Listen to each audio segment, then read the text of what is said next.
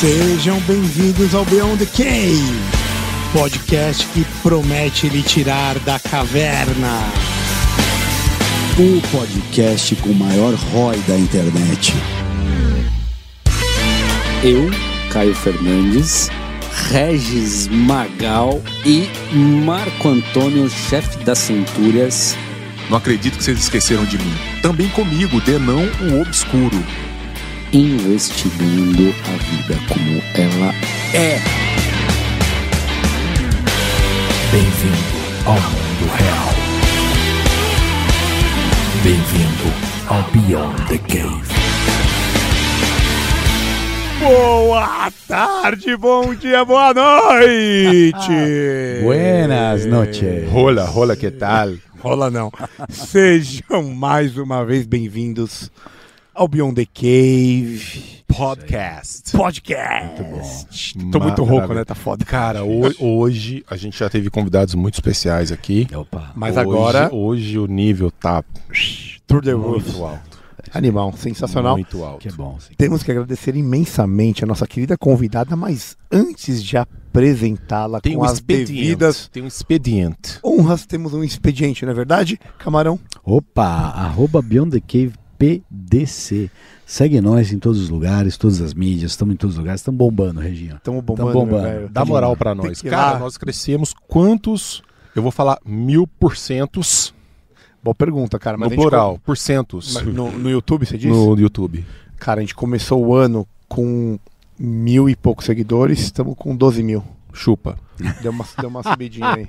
É o sucesso. É o, é o sucesso. É, gra- vendo? Eu gra- já nem respondo gra- mais graça- quando me mandam mensagem. Gra- Graças a, a seus ombros largos. É, Eu, eu tenho mandado nudes, eu confesso. Pecs do pezinho. Pecs do pezinho. Eu calço 46. Precisa Ainda de duas não- fotos. O que tem de velho querendo ver meu pé é um negócio pagando. Além dos nudes do, ne- do Denão, do, Denon. do Denon, do- Denon. além dos nudes do Denon, do arroba Beyond the Cave PDC, não esqueçam-se do Apoia-se, apoia.se barra Beyond, para virar nosso apoiador, participar do nosso grupo de WhatsApp, ganhar uma dessas belíssimas camisetas. Belíssimo. Mostra aí, faz Zé alguma coisa aí, Zé Grande Boni. Zé. Boni, Zé Boni. Tem- ó, inclusive essas camisetas... Olha, essa camiseta preta sem nada. Você vai receber essa camiseta. símbolo aí, pô, do, Ah, tem um símbolo. Achei que era uma camiseta básica. ganha uma dessas camisetas, faz parte do grupo, pergunta pro convidado, assiste ao vivo. Então, quem é apoiador aí. Recebe o link e pode acompanhar É ao vivo. Muito obrigado, meus amigos. Já somos mais de 70 e que esse grupo maravilhoso continue É uma elite. crescendo, É uma certo? elite. Quem temos aqui? Denon de, de Guerigueri. Ah, Gueri Gueri. Guerigueri. A Ale é, foi uma, uma descoberta nas, nas redes sociais. As redes sociais têm muita porcaria, mas, cara, toda vez que eu, que eu marco a Ale nas redes sociais, eu falo, eu falo assim, ó, o, o perfil dela tinha que ser fechado e pago. Por tudo que ela oferece em termos de qualidade, da professora que ela é, do caráter que ela é, maravilhosa. Não, um negócio assim, super cuidadoso. E ela veio direto de Roma para o Beyond the Cave podcast, só para fazer esse episódio. Exclusivo. E depois, aí acho que ela vai visitar pai, mãe, os amigos e tal, mas o- o- a principal agenda foi. Obrigado, viu? A... Obrigada, Alessandra. Invite, arquiteta, especialista em história da arte, mestre em história. Depois de 10 anos de experiência lecionando no Brasil, mudou-se para a Itália, onde ministra aulas, aulas online de história para brasileiros que residem no exterior, espalhados pelo mundo, certo, Ale? Isso mesmo. Bonacera. Buonasera. Aí, ó. Agora é a escola de italiano do Camarão. Tem- temos mais uma. Buonasera. É de francês, a de inglês, é de O italiano. Regis acha que Buonasera é alguma boa cera, alguma É, coisa boa pra cera pra passar na encerar. mesa é. de. É, ele acha. Por que sempre eu, cara? Você dar uma pegada no brother do lado. Ale, cara, a gente começa de uma forma muito tradicional. Você que ama a filosofia também, a história. A gente pergunta pra todo mundo o que que é uma vida boa, né? O que, que você acha? O que, que você falaria pra gente? Olha, uma vida boa pra mim. Perguntinha é... suave pra começar, né? É suave, suave, mas é boa. É uma É. pergunta boa. É. Eu acho que é acordar todo dia tendo um propósito. E, se não tiver, procurar um. Se vira, né? Inventa Se um- vira, porque Se a gente for pensar, na real, a vida não é boa, eu acho. Assim, né? Tem, é cheia de merda mesmo. A gente tem que resolver o tempo inteiro. Então, se a gente não acordar com um propósito, não tiver uma coisa. Putz, isso é massa, isso eu vou fazer hoje, a vida não vai ser boa, entendeu? Então, pra mim é isso. É acordar. Assim, hoje eu vou fazer isso, é meu propósito. E se não tiver, eu vou achar um. E qual, e qual hoje é o seu maior propósito? Olha, foi muito difícil mudar para para Itália, largar, porque eu não estava aqui desempregada, sem família, sem Conta um pouquinho amigo, dessa nada, história, assim, né? lá do comecinho, pra chegar Vou nessa... contar. É, na verdade, a minha, minha, minha história com a Itália é longa, né? Eu, parece que eu nasci e já disse, vou morar na Itália. eu tenho família italiana, 75% italiana, 25% alemã. E aí, quando eu tinha uns 15 anos, assim, a minha avó falava dialeto com meu pai em casa, dialeto vêneto e tal. E eu escutava aquilo e falava, nossa, eu, eu quero. E sempre gostei de história, sempre gostei de arte e tal. Aí, quando eu tinha uns 15 anos, eu falei, não, vou estudar italiano, porque esse italiano que meu pai fala não é italiano, não. É dialeto, tá errado. e aí, eu fui estudar italiano porque eu disse que eu ia morar na Itália. Aí, é, conheci a Itália com 17 anos, fui para Roma, me apaixonei.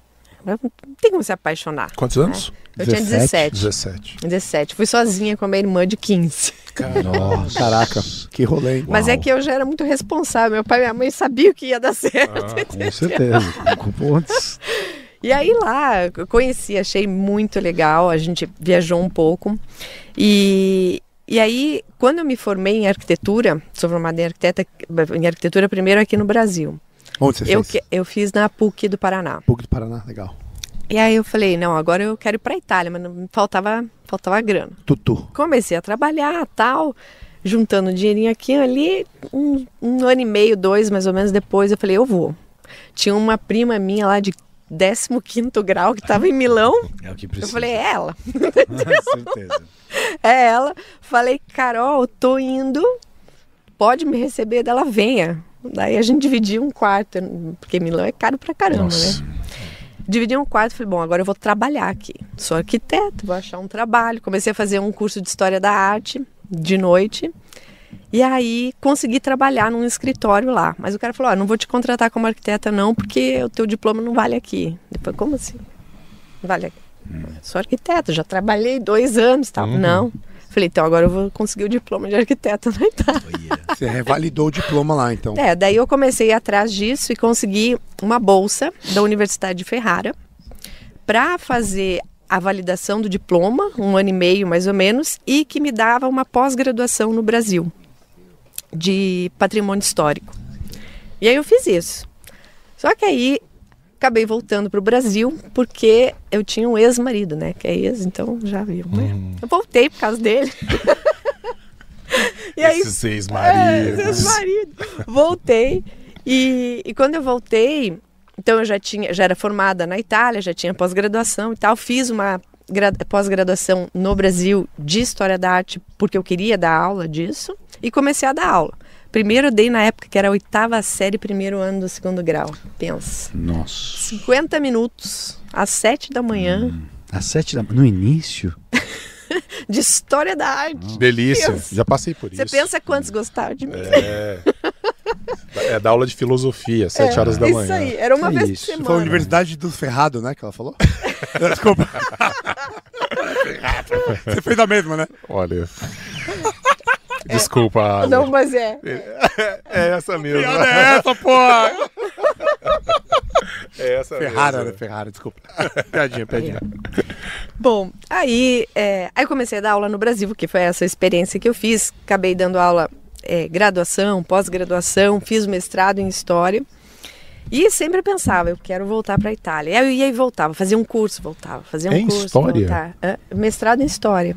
Mestrado em História. Com linha de pesquisa patrimônio histórico. Mas no Brasil. no Brasil, na UEM. E daí eu falei, não, mas eu. Era lá, eu vivia dizendo que eu queria ir pra lá. Um dia, eu falei, pô, é assim, é. Quando você reclama, reclama numa coisa, ou você resolve ela, ou para de reclamar, né? Boa. Justo.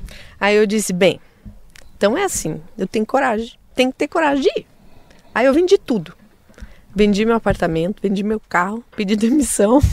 Caraca. Eles não queriam me dar demissão. Na época eu era gerente de projetos de uma multinacional, então tava bem. vamos Tava dizer ganhando assim. uma grana. Tava ganhando muito bem. Mas vira, eu, tô- eu trabalhava para viajar, para ir, to- Pra ir pra lá. pra ir pra lá, entendeu? Porque assim, quem curte história, quem curte história da arte. É aquilo. putz, Ali não tem outro lugar no Não, mundo. não tem. a Itália é o berço, É, entendeu? não tem. Não tem. Aí eu peguei, todo mundo falava, mas você é louca. Meu Deus, que coragem. Eu falava, não, gente, coragem é ficar numa vida que você não quer. né? Eu quero, eu vou. Mas o que, que você vai fazer lá? Não sei. Como não sabe? Eu, eu não sei, mas eu vou, mas eu sei que eu consigo. É, aí, você, aí você tava com qual idade nesse período? Tava 39. Ah, teve um lapso aí. Teve, então. é, Teve é que eu, um- né, Pô, senão... ela era gerente, Teve cara. um- Largou uma vida É, então. confortável, pra- Pra, Confortável. uma aventura, Não né? foi um Exato. negócio. é, Exatamente, para uma aventura. Quantos anos você ficou dando aula para essa graduação, vou assim chamar? Pra, um. pra oitava, Oitava série, série, ali foi um já. ano e meio, dois, assim, não dei conta.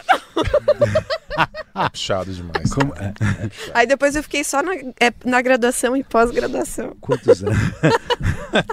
quantos anos você ficou na graduação e pós-graduação? É, foi hum, nove anos, mais ou menos. Legal. Nove anos, mais ou menos. E, que- é, e era um pouco assustador, viu? Por que você diz isso? O Denis já, né? Conta pra gente. É, é um pouco assustador a, a universidade, assim, né? porque você entra e você fala, nossa, como é que esse cara tá estudando, tá, tá fazendo uma faculdade. Tinha que estar estudando português, tinha que estar estudando matemática, sabe? Você não consegue hum, noções básicas, assim, sabe? Era, era triste, viu? Triste. A minha pergunta tinha de fundo, de pano de fundo, essa, é, não que eu estou querendo cortar aqui o andamento da conversa, mas é justamente isso. Como é que se ensina algo tão elevado para uma expectativa muito baixa? É. uma outra problemática. Mas eu não quero cortar a conversa, a gente estava indo num... Não, não, tá- não. tá isso mesmo. Depois, acho que depois a gente fala Pode voltar disso. nisso. É, onde é que eu tava? Então, bom, daí eu vendi tudo, né? Vendi tudo. Daí eu falei, ó, vou alugar, aluguei um apartamento em Roma um mês. Que eu falei, eu preciso de um tempo para, sabe, virar a chave, assim. Porque era, eu tinha decidido que eu não ia voltar. Que eu ia, que não era pra, For ah, good. vou tentar. Não, eu vou conseguir. É, é a, queima, a queima dos navios lá. É É, sabe? Eu É vou conseguir. Não é que eu tô. Ah, e todo, ninguém acreditava, não. Todo mundo achava que eu ia voltar. Mas, não, você vai. Tanto é que como, quando começou a pandemia, ah, Alice, agora você volta. Eu, não, não vou voltar, não. Faz quatro anos que eu não vim pro Brasil. Quatro anos. Você foi quando isso? Eu, eu fui em 2018, depois vim pra cá em dezembro de 19, e aí não voltei mais. Ficou direto. Caraca, velho. Entendeu? Então. Só que assim, quando você abraça. Se você quer, você tem que abraçar e, e É. tem que sofrer no, no osso, entendeu?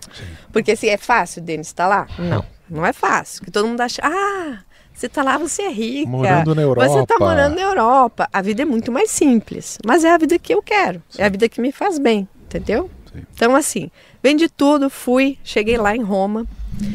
Aí eu tava. Eu falei, agora eu preciso conhecer gente. Né? Preciso conhecer gente. Eu sou daquelas que converso com quem, com quem eu encosto. eu falo, agora eu preciso conhecer gente. Daí tinha um senhor que eu conhecia, que tinha sido prefeito numa cidade do lado de Roma, e falou: ó, vai em tal lugar lá no Trastevere, no, ali na, na, na beira do rio, em Roma, no, no verão, eles montam umas barraquinhas assim. Sim. Daí tem uma festa lá e tem uma moça lá que gosta muito de brasileiro e tal. Vai lá, se apresenta. Eu falei, pô. Daí eu fui. Aí cheguei lá, falei, oi, tudo bem e tal. Daí comecei a conversar com todo mundo que tava na festa, assim. Tava conversando com uma moça e aí eu falei de Caravaggio com ela, assim, entrou no assunto, assim, Caravaggio e tal. E um senhor de cabelo branco, assim, em pé atrás, escutando. Daí depois que eu acabei, ele falou assim, mas que, que papo é esse? Eu- Aí eu falei da minha formação e tal, o que, que eu tava fazendo ali. Ele falou, mas você não, você, você não quer visitar o Museu do Vaticano esses, nos próximos dias? Eu falei, claro, vou. Bora. Eu já tá marcado, falei, já estava marcado mesmo, que eu ia com uma amiga que tinha pedido para eu mostrar o museu para ela. Ele falou, então vai e me, e me liga quando você chegar lá. Eu falei, ligo. Aí eu cheguei no museu. O mais ó, famoso serial killer italiano. italiano. O maníaco do museu. Não é o maníaco do parque, é o maníaco do museu. amigo do museu. Chegando lá, me liga. dentro do Vaticano, né? Conheço umas catacumbas lá. Ele mata com matemática clássica. Tem toda uma ritualística. Ele mumifica. Isso, ele usa adagas belamente enfeitadas para poder mandar. Mumifica, pô. E aí, e aí? Então, daí eu cheguei lá, falei, ó, Antônio, tô aqui, né? Ele, ah, então peraí que eu vou, vou te encontrar. Tava eu e minha amiga. Ele começou, ah, porque isso, isso e isso. Deu, ao invés de só escutar, eu discutia com ele em italiano, porque eu já falava italiano, né? Aí depois ele falou assim, ó, você não se interessa de trabalhar aqui no museu como guia? Eu pensei, puta, não quero ser guia, mas assim, de repente é uma entrada, né? Assim, é um jeito de começar. Eu tô precisando de começar de algum jeito. E não é qualquer entrada também. Não é qualquer entrada. Falei, claro. Dele, não, então você precisa de uma carta de recomendação, fazer uma prova, isso, isso, isso. Só que aí a carta de recomendação é de um bispo, no mínimo. É mesmo? É, Vaticano, bicho. Ah, pode crer.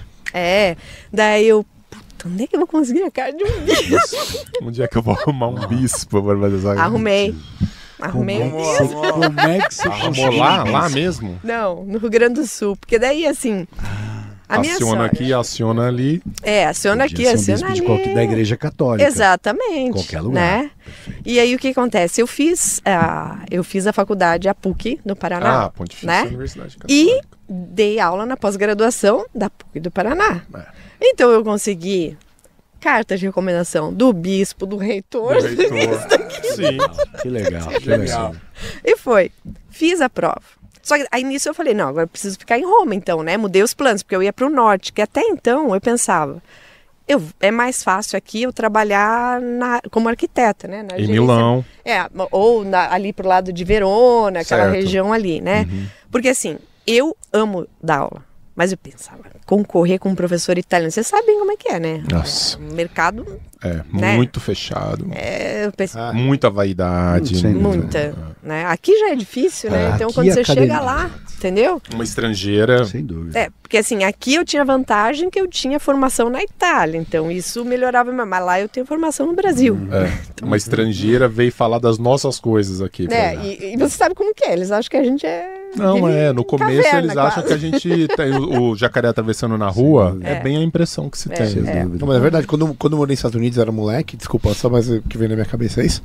os caras me perguntavam onde que eu morava. Eu falei, não, é, é o seguinte, minha casa é numa árvore, tem aqui o lado tem as bananas, aqui tem as maçãs, e aí.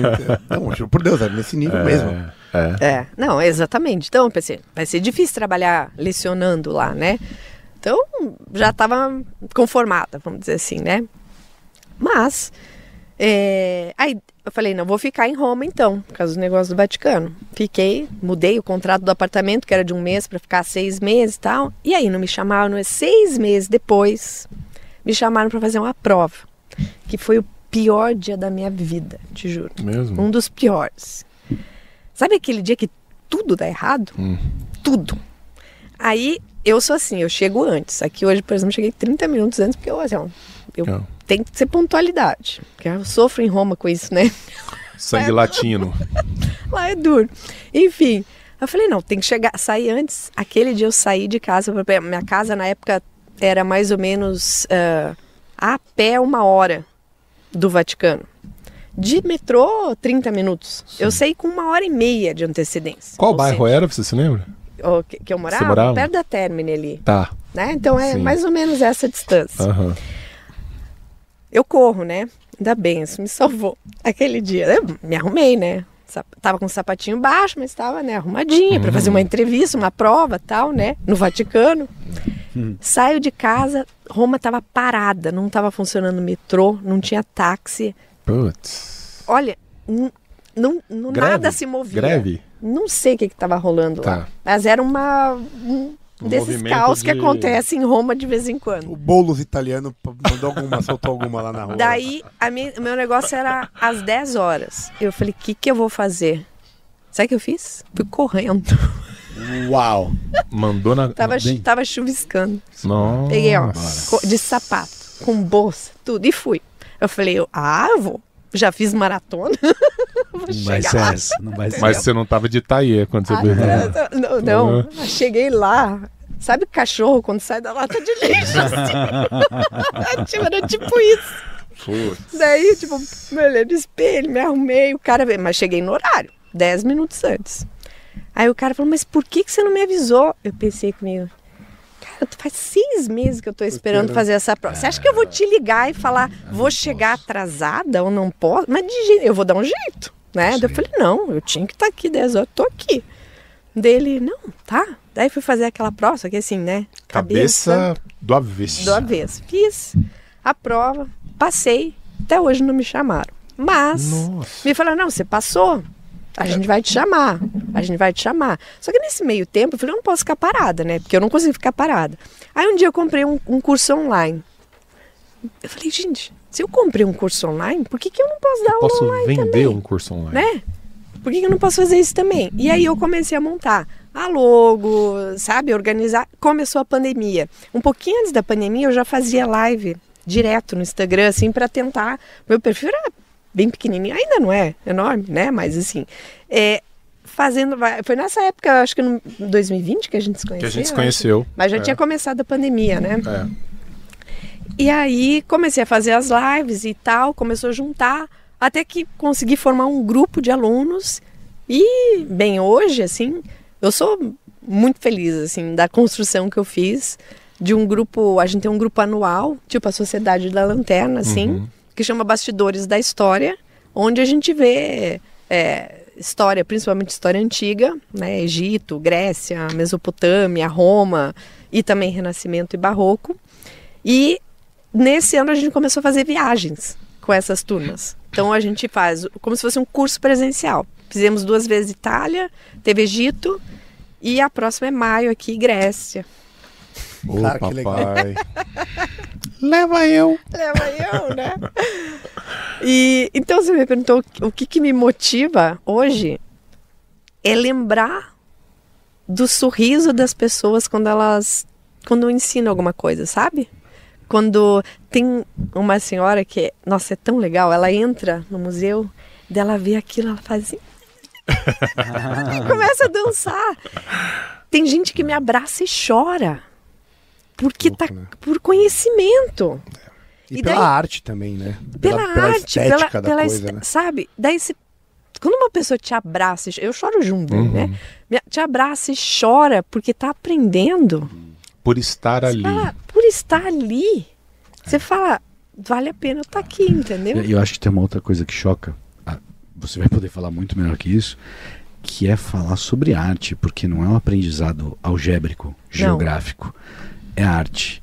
Então você toca uma sensibilidade que eu já começo a pensar que não é para todo mundo, mas para quem é é muito. Para quem é quem vibra com isso, deve vibrar muito. É. Então, deve ser uma experiência estética, um aprendizado estético, de fato, das mais variadas camadas. Tanto aprender a estética, como o aprender se torna algo estético, que a pessoa chora com isso. É. Meio síndrome de Stendhal. A Exato. pessoa É. começa. a-. É, e, e é incrível, sabe? Você você vê o rosto daquela pessoa que você fala assim, nossa, Você acha que é pra todo mundo? Eu concordo muito com o Camaro. Eu tô envelhecendo e a minha área ela um pouco flerta com essa questão, que é uma capacidade mais. é, talvez mais Sutil. depurada de contemplação. Que passa, que é, que é a filosofia. E, quer dizer, a história da filosofia é a história de uma certa aristocracia. Né? Então, assim, os filósofos desde sempre tentaram levar a filosofia para a praça pública no sentido de falar, vai e fica lá. Mas é, ela se sente cada vez mais desconfortável num ambiente popular. É, essa sensibilidade com a arte também é assim? eu acho que um, eu acho que um pouco sim, porque eu acho que tem preconceito do outro lado também, sabe? De achar que aquilo não, Não... não é, entendeu? Uhum. Que é a elite, sabe? Mas como assim? O Da elite achar que não, Não, é para ninguém. É só para ela. Não, não, o contrário, eu Ah. acho. Eu acho que o- quem não entende acha que aquilo não é pra, pra ele, Ah, entendeu? tá, tá. Eu acho que é mais isso, assim, Quem não sabe? consegue perceber essa beleza estética. Hostiliza porque, como não entende, É. Não, ninguém, é. ninguém gosta Só do que que, não assim, entende. é. Né? Mas assim, história, arte, é pra tudo. A história é agora, entendeu? Tudo é história. Ah.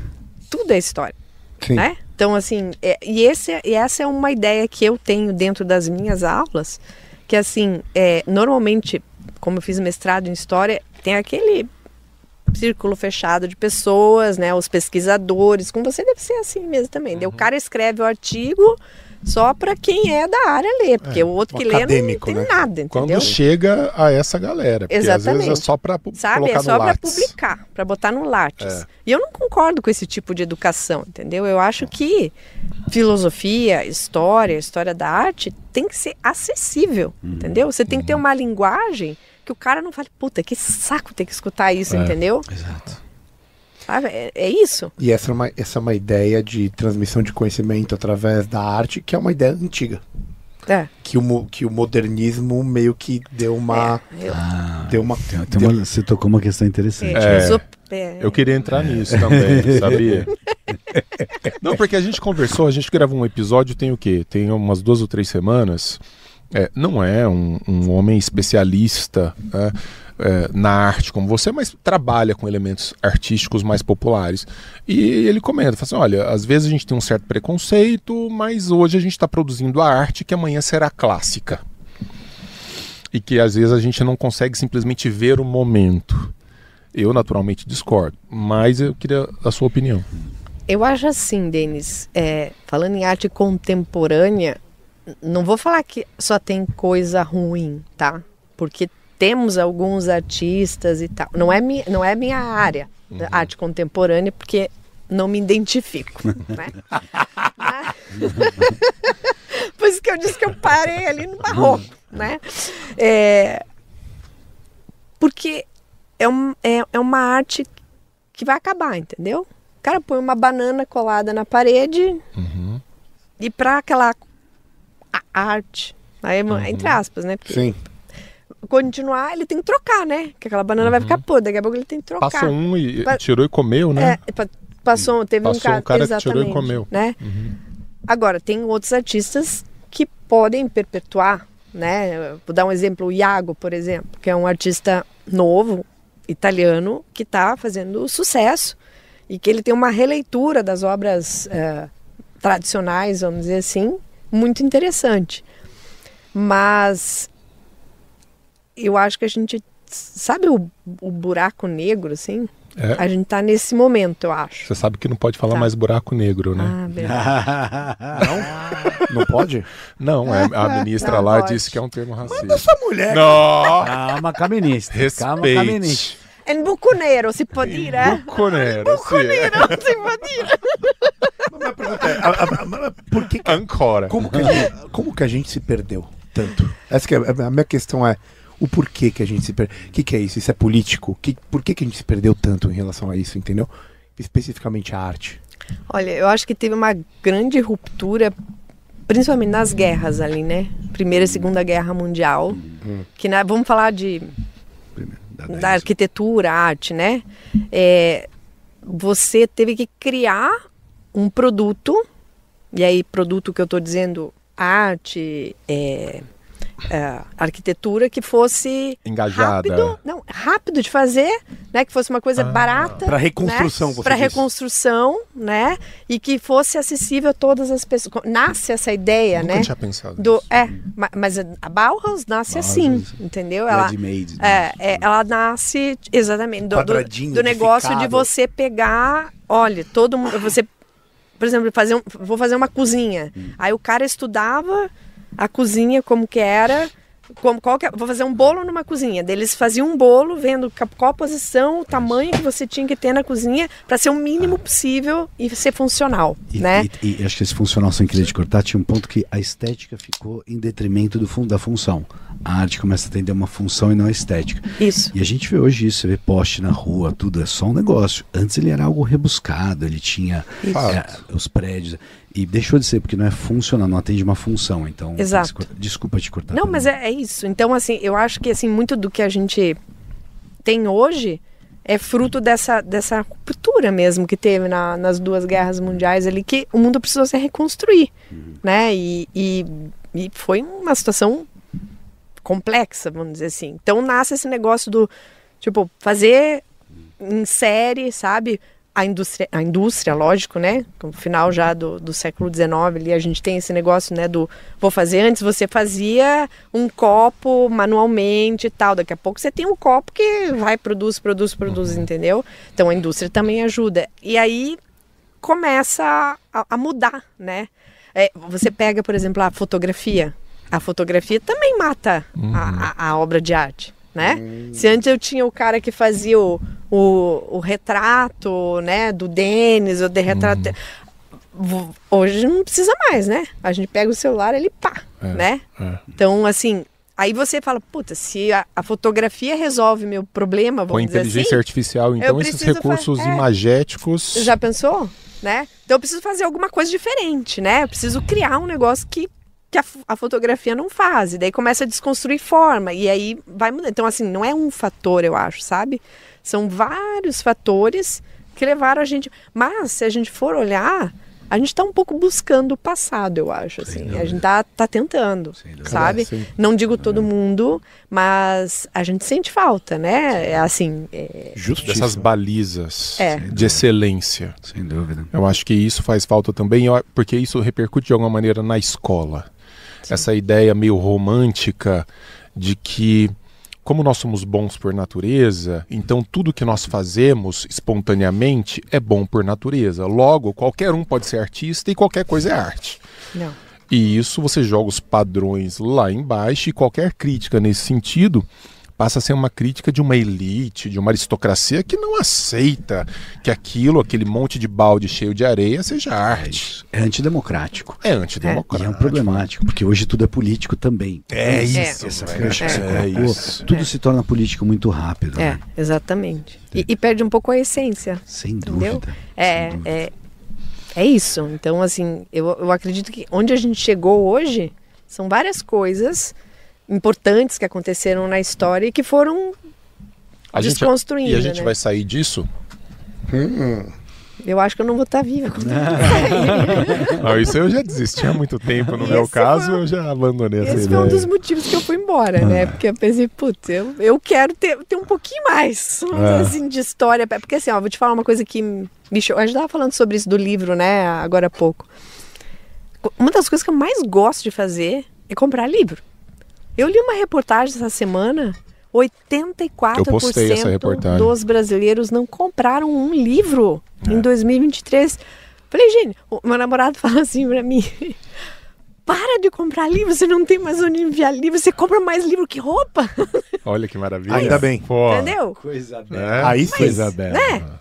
É, o, o livro é. Só que não adianta só comprar, né? Tem que abrir o É, livro, né? por acaso tem que ler. Por que eu- acaso tem que ler. Sabe por que eu fiz isso aí? Porque a gente vê que eu acho que isso tem método, entendeu? Você vê, por exemplo, os caras botando fogo em estátuas. Não só no Brasil, você vê protestos Mundo inteiro. é, jogando co- molho de tomate no, No Van Gogh. no Van Gogh. Iconoclastia. E- Eu acho que isso tem método. Essa que é a minha questão. Por isso que eu, uma pergunta ela, é- ela vai, ela vai mais funda. Porque, pra mim, não, cara. Isso é político acima de tudo. Você acha que tem uma ideologia? Totalmente. Da feiura.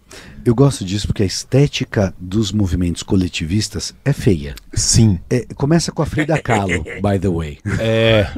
Porque toda foto da Frida Kahlo eu vejo elas, a meu ver, humilde, elas são uma mulher feia, monocelha e é sempre um autorretrato. Ela não pinta outra coisa. Ela é inclusive narcisista. Horrorosa. Ela consegue ser uma mulher horrorosa narcisista. Desculpa dizer, jogar essas pílulas de verdade aqui, mas alguém precisava fazer. né? Obrigado. Finalmente nós vamos ser cancelados. Vai ser Agradeço. como Camara. Ah, vamos ser cansados mesmo. Feia, e ela que se exploda essa desgraça. Ai, cara. Então acho que tem um, tem um método. E eu acho que isso é. Tem uma questão política intrínseca. Mas sempre tem, lógico. Porque quando você dá educação, você deixa de dominar, não é assim? Uh, Sim. ponto. Ponto. Mas assim, o, o- interessante é que a gente pode pensar que a arte, de modo geral, desde priscas eras, ela sempre teve meio que uma função também no universo Muito, pedagógico e tal, muito, e político, né? muito. Tá- Tava sempre meio associado. Mas havia uma, uma expectativa do sublime, assim, de alguma Sim. maneira, especialmente entre, entre os gregos e dali. Para os romanos, para frente. É, exato. É, vou Então, Vamos pegar um caso que é, para mim, que é um dos maiores políticos que a gente teve na história, Augusto, né? O primeiro imperador romano. Cara Mais longevo, inclusive. O cara. Eu não sei por que, que só falam de Júlio César, porque o cara. O, o, o Augusto é. Como político. Ele isso- era inteligentíssimo. Ele acabou com todo mundo que estava na frente dele e conseguiu virar primeiro imperador romano. Aham. E, E- e fez a E dinastia. qual, foi, e qual foi a grande estratégia dele? Pax. A- a- a é. Pax. Ah, Pax, ok, mas em- se a gente falar de imagem. Em sentido tal, estético, No né? sentido estético. Ele usou muito esculturas Verdade. dele. É a deificação moedas, da figura humana. Moedas, Sim. entendeu? A moeda é uma, é uma propaganda política danada, entendeu? A Mary Bird fala disso no É, livro dela. exatamente. Doze É. Césares. Isso, é, exatamente. Tá? Maria Ah. Pássaro, queremos você aqui, hein? Mary Bird, é brincadeira. Ela até escreve de outra Mary, você foi boa pra Então, mim. de- dentro do. Muita Coca-Cola. Dentro do, do, do meu, dos meus, da minha comunidade lá de história, a gente fez uma leitura bem detalhada do SPQR, da História de Roma Sim, da livraço, Mary Bird, né? Que é um livro tenso de ler, assim, né? E é muito bacana, assim, porque assim, se você pegar é, o, é, é o poder da imagem, entendeu? o que, que é a, a, a moeda? A moeda é uma coisa que tá lá a imagem do, do imperador, do Augusto, né? Vale alguma coisa e vai passar na mão de todo mundo, entendeu? Então aquilo lá tá passando, tá? E todo mundo quer. em qualquer parte do império, entendeu? Então assim, o cara, é, é, a- a- o fato de você botar uma imagem numa moeda é, em pé, assim, ó, é uma propaganda política genial, Benito Mussolini entendeu? usou muito Arapaces isso. também, Arapaces também, que tem um museu hoje da Você tem- Arapaces. Lindíssimo. Que, que foi o Senado que fez pro. Au- pro Augusto, porque o que, olha que a estratégia do É cara. isso. Ele começa, né? É, o, o- o Augusto vai, ele vai dizer que ele que fez o renascimento de Roma, né? É isso aí. E ele vai ligar o nome dele a tudo aquilo que foi o nascimento de Roma. Então, onde é que ele vai construir a casa É dele? Do lado da gruta onde os gêmeos e Rômulo e Remo. Remo foram alimentados pela loba. Que, aliás, isso é a história. A loba, na verdade, provavelmente era uma prostituta. Exato. Lupanário. O lupanário é lindo. Delícia. Roma é uma história latina. Como é que são os É fundadores verdade. da pátria? Eles Típico. estavam lá no lupanário. Ah, é a mãe deles não É o Brasil da. Itália. Mamando na É o Brasil da Europa. é. né? Então, né, a loba não era, não era um bichinho, né? Justo. Mas não vamos degringolar É. a imagem dos vê Você vê a pobres. questão imagética. Porque a imagem da loba alimentando os dois, É. aquilo é o bico. Pelo amor de Roma. Deus. É sim. Belíssimo. Quer dizer, É tudo. É a construção do mitos. Ex- da- exatamente, É a construção do mito, exatamente. Então, ele vai construir a casa dele do lado da gruta. Aí ele vai construir o primeiro panteão, que não é o primeiro, Hum. que a gente, não é o que a gente vê hoje. O panteão que a gente vê hoje é do Adriano, né? Hum. Já de 125 depois de Cristo, mais ou menos. Mas o Augusto faz o primeiro panteão. Por que, que ele faz lá o, o templo dedicado a todos os principais deuses romanos? Ninguém sabe. Conta pra nós. Tu, Pra tu, colocar tu. ele junto. Pode ligar pro. ligar pro meu Ajuda amigo pros aqui. universitários. placas. Vou querer placas. Eduardo. Ele se colocou junto no panteão. Não. Lá, segundo o mito, né? Foi o local, porque a gente tem várias. é, o mito sempre tem mais de uma Tem versão, versões. né? Mas assim, uma das versões é, do desaparecimento do primeiro rei de Roma, Rômulo, é que ele foi abduzido pelos deuses ali onde é o panteão. Tá? É mesmo? É. Caceta. Porque na época ali era um, era um mato, né? Bom, vamos pensar, né? Roma, quando foi fundada. Uhum. A né? vila, né? Eram cabanas, tá, É. gente? Não era essa grandiosidade que a gente vê hoje. Era, um, era um- uma, um, uma, É, um uma tribo, né? cabanas, Uma exatamente. tribo, cabanas mesmo, né? E aí, na, e que- na parte mais alta, ali onde a gente tem o Palatino, Uhum. né? A parte mais baixa era floresta, era mato. Né? Ah, Então, O fórum era um, era um, era um pântano. era um pântano. Ele vai ser, ele vai começar a ser usado mais beneficiado assim com construções e tal quando faz a cloaca máxima, Uhum.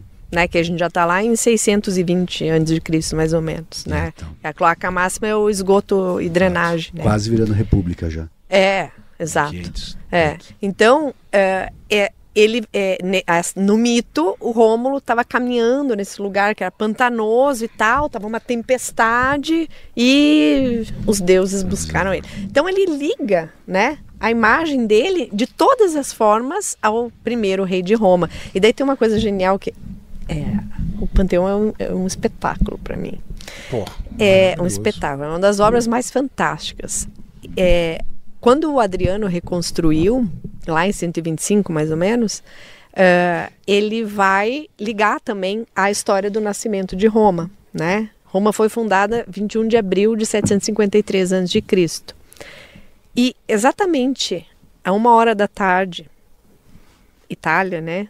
Do dia 21 de abril, a luz que entra pelo óculo lá, pela Sim. abertura, ilumina a porta para comemorar o aniversário de Roma. É um espetáculo, entendeu? Então, assim, o Panteão nasce nesse lugar porque tem toda essa ideia. E o Augusto vai juntar essas coisas e, e vai é, fazendo como se ele fosse o único salvador de, de tudo que estava acontecendo. E com uma máscara, né? Porque ele, ele, ele, não, ele não fala que ele tá. é, que ele vai ser o único que vai mandar, né? O Senado continua ali, né? Então, assim, é, é uma máscara da- do, do poder.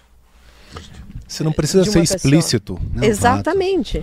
A, a força do texto está nas entrelinhas. E isso, e pra isso você usa estética. aliás, aliás, diferente. É- É isso, velho. E- Esse é o ponto aqui. Que, esse é o ponto que irrita. É, os caras sabiam fazer isso é, de forma sublime, usar o belo a favor de uma pauta que fosse. É. Benito Mussolini fez isso pra Mu- caramba. Porque ele queria imitar. Venezia. Exatamente. É De outro Piazza. Venezia, lá de cima, lá de cima ele fala. Ele pega figuras greco-romanas e Ele mete fez o um- Coliseu. e mete um quadrado. fuzil aqui do lado, assim, a coisa mais maluca do mundo. Sim. É, é isso Então, aí. É, E aí você pega é, essa vulgarização da arte na política contemporânea. Eu falo especialmente nós que somos latino-americanos, pelo amor de vai gostar de coisa feia na puta que pariu. Você não tem um, um, Não. um gostinho, que seja um gostinho interessado É, exatamente. pelo belo. E isso, se a gente for pegar os grandes nomes da história, tá totalmente ligado com a, com a esté- Péricles, Sim, reconstruiu Até, até, o, Atenas. até o, próprio, né? o próprio Paternon na Grécia, não foi? É, Não foi feito- exatamente. Exato. É, é. Mas de- foi depois da Batalha de Maratona, né? É, é, foi depois da Sim. Batalha de Salamis. É isso. Essa, é, Marta, aquela sequência, É, né? dez anos, dez anos depois. Então, Então, assim, é. Bom, Augusto tem a frase que, segundo o Suetônio, que escreveu A Vida dos Doze Césares, que o Augusto teria falado: encontrei uma cidade de tijolos e deixei uma cidade de mármore. É né? Isso. Quer dizer, o que, que ele está dizendo? Que ele trouxe a beleza é. É para Roma, porque Roma, de fato, era um. Eu sempre brinco, né? Que a Grécia era o diamante lapidado e Roma era o diamante brutíssimo, né? E demorou muito tempo até, né, melhorar. É, e aí eu chego, né? Eu, eu sempre tenho que defender o Nero, né? Ah, gostei. gostei. Outro dia a gente fez uma. A gente fez acho umas duas ou três lives e a Ale já deu inclusive uma aula dentro da Sociedade da Lanterna. A gente tem um, esse contato. E, e aí você falou sobre o Nero, assim, que tem uma, uma visão meio. Meio não, né? Bastante deturpada Totalmente. sobre ele, né? Totalmente. Mas, mas tem, tem lógica com a lógica política. É por o isso que que, é eu pus o péssimo, nome porque eu já xinguei aqui. esse homem tanto e também não precisava tanto assim. Não é que também foi uma flor absoluta, Não, né? nenhum foi, né, Denis? não, nenhum. Aí que foi, tá. né? Entendeu? É aí Que, que, tá. que o diga Sêneca, Os, né? qua- os quatro Que o, bons. que o Diga Sêneca. Que o diga. Sêneca. É. Diga-se de passagem, tá? É. Fato. Tá, mas pega Os os quatro. quatro. Pega Trajano, tá? Daí você vai lá. Bom, é um bom imperador, né? Tá lá em Roma, não tem a coluna de Trajano? Sim. O que, que é a coluna de Trajano? É belíssimo. A gente entende. Mas é o uma que- guerra. É uma guerra. É o cara com, com- com a cabeça pendurada. Quer dizer, Foi a maior extensão do território romano, foi sob Trajano. 117 com Ah, o. Trajano, É. né? Auge da expansão territorial romana. Só que assim, é, o que, que eu quero dizer? O Nero, não é que o Nero era bonzinho, mas ele não tinha nada de muito diferente do Marco Aurélio, do Trajano, do Adriano e de outros imperadores, entendeu? Que são considerados bons. O que, que veio dessa construção dos bons imperadores? Foi para matar a dinastia anterior, entendeu? Uhum. É a política, sabe? Você, ó, eu tô chegando aqui e aí quem escreveu escreveu do ponto os vitoriosos os escrevem vitor- a história. o, o que está crescendo batatas. agora, entendeu? É E o que, que foi ali o Nero? Se a gente pegar. O Nero ele teve um azar danado, né? Qual foi o grande azar dele? O incêndio de Roma. Pegou fogo lá. Que não foi ele que botou, tá? Incêndio não foi, não foi Denis que botou. Eu acho que ele pegou um pouco de gasolina num Petrobras. Foi um acidente, né? E isso foi o grande. Foi o grande. Foi o que destruiu. Conta pra nossa tá? audiência essa história, porque Ninguém sabe. Isso é legal, isso é Então, legal. sabe aí depois, você, eme- aí depois você emenda com a morte de Sêneca, que eu sei que você gosta disso também. A morte cênica. É, você conta, ela conta a história do Nero. Condenado emenda à morte Sêneca, por- Você fica quieto. Ah, pô, mas eu... Não, brincadeira, Sem spoiler. spoiler de 2500, né? 2000 anos. Bom, o Nero, é, ele, é- ele, é, ele foi um imperador muito excêntrico, né? Assim, excêntrico para aquele momento. Por que, que eu digo para aquele momento? Porque ele estava numa fase de transição daquela mentalidade antiga republicana, porque, obviamente, não é que quando começou o império a mentalidade republicana acabou, né? Então ainda tinha aquele resquício da mentalidade para aquela mentalidade de império mesmo, né? Pega daí o Marco Aurélio, um pouco mais para frente lá, torno de 180, né? 170. A gente tem o Marco Aurélio, um imperador filósofo, não é? Sim. Fala aí. Meditações. Então, mas volta 100 anos, um pouco mais de 100 anos lá no Nero, era um absurdo o Nero ser ligado às artes, né? Entendeu? Então, assim, é, se você pensar, na verdade, ele, ele era um cara à frente do seu tempo. Né? Ele queria trazer a cultura grega para dentro de Roma e os romanos ainda eram muito resistentes a isso. Né? Então o que, que ele começa a criar? Ele começa a criar inimizade. Né? Os caras, putz, esse cara não vai dar para ficar aqui, não vai dar para ficar aqui. Acontece o incêndio de Roma, 64 depois de Cristo, que eu gosto mesmo de falar disso, porque assim, no Brasil todo mundo acha, tem certeza que o Nero botou fogo em Roma. Ah, sim, sim. Na Itália, se você falar isso, vão rir de você, porque assim, é, se tem 1% de, de, de gente que acredita Que ainda Nero- é, que ainda isso. sustenta, é muito, tá? Tocando lira, né? Ainda É, é, tocando lá, lira. é do, do, do Covardes, né? Quem manda. Puta, essa cena é icônica. Essa né? cena é icônica. Essa cena é icônica. Mas não foi. O que, que aconteceu lá? Era julho, Roma em julho, um calor Aquele calor do danado. inferno. tá? Puta que pariu aquele lugar no, no verão, Não é? falando do céu. Entendeu? Você tá doido, É velho. muito quente. Não, é né? muito É quente, muito cara. quente. Julho, ventinho leve, assim. Aí a gente tinha o Circo Máximo, que era o maior local de espetáculos de Roma, né? A colisão não existia ainda, né? A O colisão circo é depois. máximo é aquele que hoje tá todo que é aterrado. uma grama só, Tá. é, que é do lado do Palatino ali. É, tinha capacidade nessa época em torno de, sei lá, 200 mil espectadores, mais ou menos. Nossa, Alguns cara, falam em 250 mil, tá? É o maraca lotado, meu irmão. É o maraca Exato. das antigas, né, velho? É, e funcionava exatamente assim. Por que, que funcionava exatamente assim? Tinha a estrutura do estádio, né, onde aconteciam as corridas de bigas, quadrigas, os cavalos e tal. E ao redor tinha lojinha. lojinha para vender souvenir, de, de verdade, não é brincadeira não. É isso aí, É tipo um- capitalismo. Tipo, né? As cabeça, mano. né? Daí tinha as lojinhas, tinha, tinha restaurante, botequinho, nanã. E um desses. E, e a arquibancada era de madeira. Tá? Aí numa dessa, desses restaurantes, dessas tavernas aí, começou um fogo. Esse fogo foi se espalhando, o ventinho. Foi um acidente. E Roma queimou por nove dias. Nero nem tava em Roma, tá? Ele tava curtindo a praia. Óbvio. É verdade. Tava em Porra, tá novas aqui. Exatamente. Não, Você cara. acha, você acha que É. ele ia ficar lá? Tá Não, louco. né?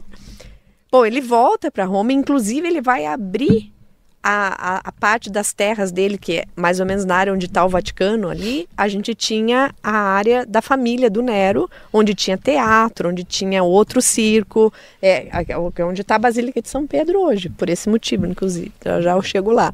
E aí é, ele vai abrir esse local ali para abrigar pessoas, porque foi um negócio terrível, né? Só que aí o que, que acontece? O teu inimigo falou, puta, que oportunidade, esse é entendeu? Esse é o momento de tirar Agora, o agora cara, eu se entendeu? consagro. Começou a rolar que o Nero tinha, o Nero tinha provocado, que ele tinha mandado Fake isso news. Fake Fake, news, news. exatamente. Começa e aí ele precisa achar um culpado. E tá aí um dos grandes pontos que matou o Nero na história. Quem é que ele vai culpar? Os cristãos É isso aí. tá? Que estavam em Roma. Que naquela época as pessoas falavam, milhares de cristãos. Gente, vamos raciocinar. Não, a no pau. século I não existia milhares não de cristãos. ser, não tinha entendeu? como. Não tinha como ser milhares de cristãos. Isso vai acontecer muito mais pra Em frente, São Paulo. né? Exatamente, o São Paulo, é ali, mas assim, ele começa a propagar a fé, mas assim, vai, vai consolidar no século 3, 4. Os, o- romanos, os romanos tomaram Jerusalém em 70 e pouco, é, não foi? A, a- a Massada. destruição é, do, do templo 70. 70, é. Não, tinha, não tinha como ter milhares. Uhum. Não tinha, né? Então, assim, tem, que- é- é- basta só raciocinar rapidinho, assim, né? Só que as pessoas têm né, essa tendência, é, vamos dizer assim, emocional, né? Não matou milhares porque tá escrito. Bom, pode estar escrito, mas não, não é real, né? E por que que ele escolhe os cristãos? Vamos voltar, assim, hoje a gente sabe como funciona o cristianismo e tal. Pensa lá, em 64, que tinha uma seita nova Uhum. Que ninguém conhecia, que não tinha um templo, eles não tinham, não tinha igreja. Onde é que os cristãos se reuniam? Dentro das casas. É. Não nas catacumbas, então, não. A gente tá falando dos proto-cristãos, desculpa. Não, ah, se reuniam, na- mas nas catacumbas nunca se reuniam, não. Isso é um outro erro, é. Ah, É, gente, é, ali era só era é, cemitério, né? Ah, Eles se reuniam nas casas, nas domos, né? hum, Sim. tá? E eles é, normalmente em casas maiores, né? E tinham esses espaços e tinham. Então ninguém sabia o que acontecia nesses rituais, mas O que devia sabia. assustar bastante o que- status quo, né? Mas sabia que acontecia, por exemplo, o amor fraterno. Daí você falava, caramba, os caras se juntam irmão com irmão. Ixi, Isso é proibido. orgia. Pensa assim, ó, é que eu tô sendo bem, Uhum. né? Porque assim, você tem que imaginar numa, uma- numa mentalidade que você não conhece o Sim. que hoje a gente conhece. Sem anacronismo, né? É, tá? Então, assim, o sangue de Cristo, caramba! Uhum. Entendeu? É uma seita que mata as pessoas, entende? Bebe o sangue. Tipo, porque você não entendia o que, que isso queria dizer, sabe? Então, assim, era, Todo vamos esse dizer assim, simbolismo novo era muito assustador. é, era, e era o bode expiatório, vamos dizer assim, ideal. Ideal. Entendeu? Então, o Nero foi orientado para isso. E aí, nesse momento, vai morrer quem? São Pedro, que é o primeiro papa. Entendeu? Então, quando começa a literatura lá na Idade Média, o Nero vai virar um demônio, né? O demônio que matou o primeiro papa, né? E onde é que ele morreu, São Pedro? Justamente no circo de Nero, porque provavelmente a gente não tem a data certa, tá? Agora eu entendi o baldaquino, a, a, a, a tumba de, de São Pedro Tá. dentro da basílica. É. Agora entendi. Exatamente. Que é angustiante, né? É angustiante, né? É. Cê- Creda. É. Mas agora eu entendi por que que acharam. Mas olha só o que aconteceu. Mas porque... ele morreu ali? Quase. Olha, calma, você tá querendo adiantar a história dele. Tá precoce, tá precoce. Que é um spoiler Peraí, peraí. de dois mil anos. A- Eu fiquei Atenção umas duas horas a lá seguir dentro. cenas do Oh, próximo que eu tinha morrido. Eu quero saber se eu fui enganado. Porque da A seguir próxima cenas vez do eu, próximo capítulo, só quando eu voltar. eu tenho que acionar minhas emoções nos lugares certos. Provavelmente. Se, se eu tô chorando no lugar errado, pô. O que que aconteceu? É, assim, a gente não sabe a data correta, tá? Mas dentro da- dos textos, dos estudos que a gente tem hoje, é muito provável que São Pedro tenha morrido em outubro de 64. Por que outubro de 64? Porque era quando comemora- foram comemorados os 10 anos de governo do Nero. E quando se comemorava 10 anos de governo, se fazia festa, comemoração. Logo depois do incêndio, não existia o circo máximo mais, porque tinha pegado fogo no incêndio. E ele fez comemorações no circo particular dele, que era exatamente onde está ali a Basílica de São Pedro, um pouquinho deslocado. Não estou com a imagem aqui, mas é sobreposta ali, tá? E aí o que aconteceu? Do lado começou um cemitério. Inclusive hoje a gente pode visitar um cemitério de época romana embaixo da Basílica de São Pedro. E aí São Pedro foi crucificado, segundo a tradição de cabeça para baixo, na no, no circo de Nero e enterrado ao lado. Entendeu? E aí, quando Constantino decidiu lá construir a basílica, ele vai construir em cima do túmulo de São Pedro. E por isso que a basílica é ali. Então, ali é o local do túmulo. Que Tá. genial, não sabia dessa. Muito É, bom, muito é legal. isso. Muito legal. Né? Mas assim, E 64 São Pedro. É isso. provavelmente, né? Porque a gente encontra também que foi 67, mas o mais provável é nos 10 anos de governo do E Nero. Sêneca foi 65. Foi. Foi é, é- é bem, bem, bem, bem, bem Sim. próximo. né? Então, pa- é- é- é por isso que dizem que ele é louco, né? É, mas o que, que acontece, né? Aí com Sêneca, gripe. Eu sempre digo que a gente tem que olhar a história não com os olhos que a gente tem hoje, né? Uhum. Porque naquela época você perdia o pescoço bem rapidinho, né? É. Então, era assim. bom você ficar afastado dos círculos de poder, porque era bem Exatamente. bagunçado. Era, era isso. Você brinca né? muito perto do fogo, você se Mas calma aí, mas calma aí, calma aí, calma aí. A República que o diga. Sim. Que sentido? Não, a República Romana que o diga, na Sim. verdade, né? Quantos morreram, né? Ah, sim, É, entendi. agora, a transição da, da Dessa proximidade, é, com- claro. era até pior, assim, Sim, eu diria, sim, né? sim. Sim. Então, assim, o, o Nero, ele, ele a, a Agripina, a mãe dele, foi um- uma grande estrategista política também, né? Um pouco se fala porque naquela época se matava um pouco a história das, Feminina, das lógico. mulheres, né? Mas A irmã dele também Ah, não, ah. não era. a irmã do Nero? Não era irmã? Não, não, a Agripina, a mãe, a mãe. Mas a não mãe. tinha uma irmã que, com quem o Sêneca parece que teve alguma relação? Não teve um caso assim? Do Nero? Ou eu tô viajando? É. Não, tem, Tem- tem- só se foi a. a- porque Não é irmãos, a irmã ele não tinha. Não, não, era a Agripina. Quem tinha que o era mau nome era a filha de Augusto, não sei se você está falando, que era Lívia. Que Que ficou com o mau nome. dele, dizer. que era amante dele. Não, é então. isso bem, bastante Bem antes. antes, é. Bastante É. antes. Bom, Esqueçam. É, Mas o, o Nero, ele. é, Então ele assume com 17 anos, mais ou menos. E claro que com 17 anos, quem mandava? A mãe dele. A A mãe. Agripina. Com o Sêneca, É isso. tá? Foi ela que pediu pra ele. Pro Sêneca voltar pra Roma, É entendeu? Porque ela não é burra nem nada, Pra ser entendeu? um preceptor dele. Claro, foi ela. é, Inclusive, ela tinha sido exilada de Roma também. Ela volta pra Roma por causa do Cláudio. E depois ela traz eh, Sêneca. Per- Claro. É isso. Entendeu? E aí, eh, na verdade, o governo eram eles. É isso aí. Entendeu? O governo eram eles. Quando o Nero começa a ficar mais espertinho, começa a ganhar corpo, vamos dizer assim, começa a ficar assim, ou eu ou você. Morre a Agripina, entendeu? E aí ele começa a tirar do caminho quem quem estava atrapalhando. É, Tem- isso. Tem uma, tem uma fra- Basicamente é isso. Tem uma frase estoica do Sêneca, eu estava lendo o Sêneca uma vez e, e ele escreveu essa frase falando de Nero. E, e mostra o, o nível do estoicismo romano levado à prática. E ele veio, começou, a- ele começou a ma- mandar matar um monte de gente que era possível de assumir o lugar dele. Disputas de poder, coisas normais em Roma. E ele fala, e ele pelo menos escreve isso, ele fala: você pode matar quem você quiser, você nunca matará seu sucessor. Olha que belíssimo. Olha que Maravilhoso. belíssimo. Você acha que isso morre com você então? É Maravilhoso. muito estoico de você falar assim, isso não morre com você. Muito bonito de eh, Sêneca, né? É muito- É. Sêneca é muito- Você colocar a coisa no tempo. Exato. Cara, Você nunca matará seu sucessor. porque- Eu Não sei quem será, mas ele já pode estar aqui e você nunca vai encontrá-lo. Vai Exatamente. suceder. Porque ele que vai ganhar. É isso. É muito bonito. Deixa eu fazer uma provocação que eu queria aproveitar que a gente falou da transição aí, República para o Império Romano. Eu queria juntar uma coisa que a gente tem conversado e eu queria pedir a opinião de vocês três, na verdade, que é aquela ideia de anaciclose, de, de que um- um- uma, uma democracia, entre aspas, ela acaba sendo, quando ela deteriora, uma monarquia que, que resolve esse problema, que é o que aconteceu na, na, em Roma.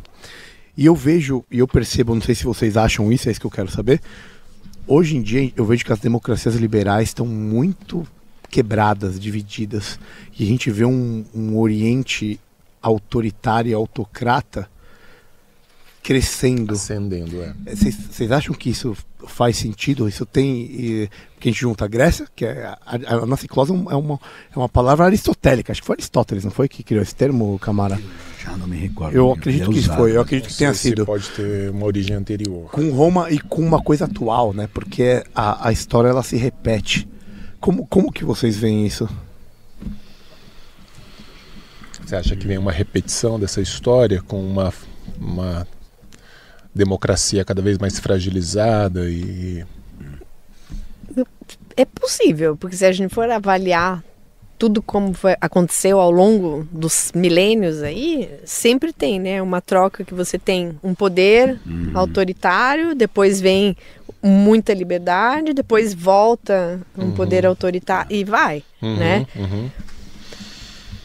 Eu também acho possível. Eu Acho acho, possível. eu acho que não é necessário mais.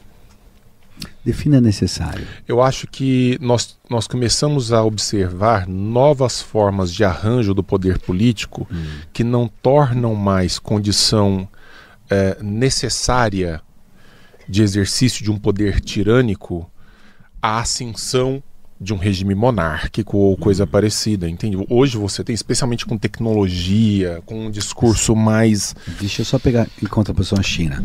O Partido Comunista Chinês é uma monarquia. É uma monarquia. Sim, O- mas o é uma, é uma o conformação muito específica. Fato, mas como é um partido único, aquilo é uma oligarquia. A partir- são quantos, quantos para quantos para mandar em ponto de um, em 1,6 bilhão de o- chineses? o, Brasil é. O quê? O Brasil Mas é. é uma cleptocracia. É, mas é um pequeno grupo que não precisa sim. mexer muito. Os caras Sim. fazem o que bem entendem. Sim. Não, mas, mas, Mas- eu- Eles não precisam da por de um poder centralizado mais do que já a é. China começa a aparecer a Xiaomi, a China começa a aparecer a, a Huawei, a China começa a ter carro elétrico, a China começa a lançar foguete, satélite. Não são pretensões brasileiras porque é uma cleptocracia. A pretensão não é entregar nada. É simplesmente se locupletar. Tá. Sei que eu posso Tá. falar isso. Tá. Então, quando você entra nessa disputa de poder, é por isso que está nessa disputa China e Estados Unidos pela liderança, pela pole position, é, você começa a encontrar que a China começa a entregar resultados. A China exportou o modelo chinês capitalista de Estado para a África, está exportando para a Etiópia, toda a costa oriental da África. uma parte é da América Latina. Polo de, a China está construindo um- uma base militar na Argentina. Ela fez uma troca muito clara. Falou assim: olha, a gente cerceia liberdades, a gente Isso. controla politicamente, mas vocês podem ficar ricos do jeito que vocês quiserem. Isso, esse é, o pacto, uma- esse é o pacto social deles.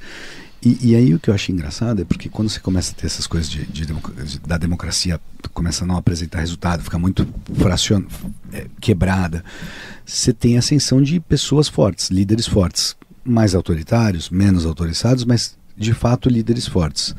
É, a, a Rússia não deixa de ser um caso, embora a Rússia sempre tenha sido czarista. O Putin é mais um, né? De uma longa É história verdade. de czares. E aí fica a pergunta se os Estados Unidos, por exemplo, com 300 milhões de habitantes e um país quebrado ideologicamente, consegue peitar um país com 1.6 bi unido em função de uma pessoa personalidade forte. É. É, tem um livro do famoso Francis Fukuyama, eu queria lembrar, o Francis Fukuyama, que escreveu O Fim da História. Sim. E ele coloca que, uma vez que todo mundo chegar na democracia liberal, do ponto de vista de movimentos políticos, acabou. Esse é o fim da história, esse é o happy ending. Aham. E de repente você vê que vai indo, vai indo, os Estados Unidos, crise de 2008, volta quebrado, o Biden é um, é um octogenário senil que cai toda hora do- da moto, do carro, do, do avião, da escada. da escada. Você vê homens fortes, Xi Jinping vai, pode, vai ficar ad eternum no cargo dele, é jovem, é- tem uma certa é, é, vigor, tem um certo vigor, e tem um plano de longuíssimo prazo para a China. Porque isso é bem dos chineses, né? De esperar até chegar lá. E Isso é bem de uma monarquia. É A preferência temporal ela é muito É mais baixa. baixa.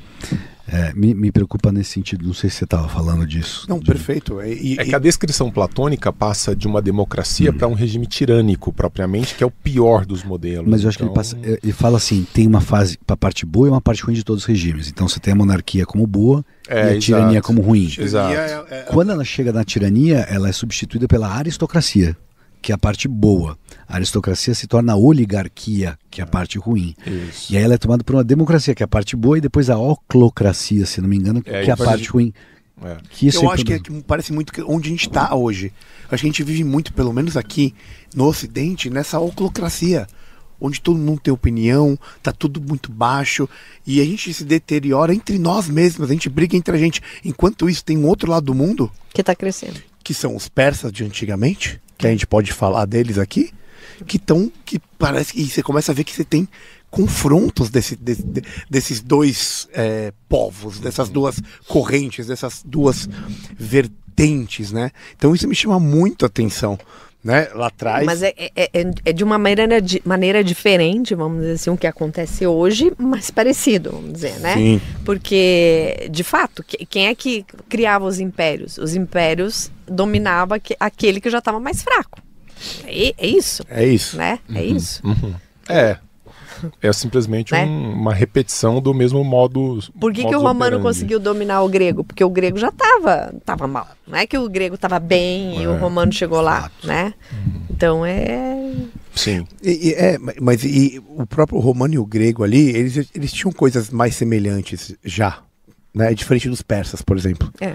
Que aí você pega uma coisa que. De um embate civilizatório. Sim, de sim. valores, de Essa é princípios, né? Uma coisa, né, de. É. Bom, vamos ver. Quem, quem viver, verá, né? Agora, Tá, mas- é- é- essa busca por, um, por Roma é uma tentativa sua também de não ter que lidar com esse universo me- medíocre que se estabeleceu Posso falar nessa. a verdade? Ah, Por favor. Por Deve. favor, por favor. né? Ó, Para não- eu vou falar assim, ó. Depois de quatro anos voltar pro Brasil, vou, vou confessar que Abra o me seu coração. balançou. Balança no sentido assim, puta, é legal, né? Eu tenho tantos amigos, tanta gente bacana aqui, minha família, sabe? Mas aí eu, eu me lembro um dos motivos principais que me levou Pra lá. a sair, né? Um que eu fui assaltada mão armada correndo, Aqui, daí aonde? em Porto Alegre, 2015, Naquele ali, Porto. Alegre ainda, que é civilizado. Algum petista, certamente. sabe? A mão armada, três caras, aquilo me, me deixou mal, porque assim, putz, eu tô correndo, entendeu? Não é que eu tô saindo pra balada Carregando toda, entendeu? e- É. E exatamente aquilo que a gente tava falando aqui. Vocês entram numa roda pra conversar, a menos que sejam aqueles amigos que você já fez O nível. o nível.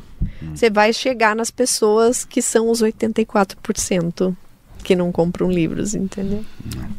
E aí, Nessa volta, você, claro, assim, né, sem querer dispor, mas voltou a experimentar isso assim, em algum momento, aqui ou ali, assim? eu vi coisas, eu, eu vejo coisas.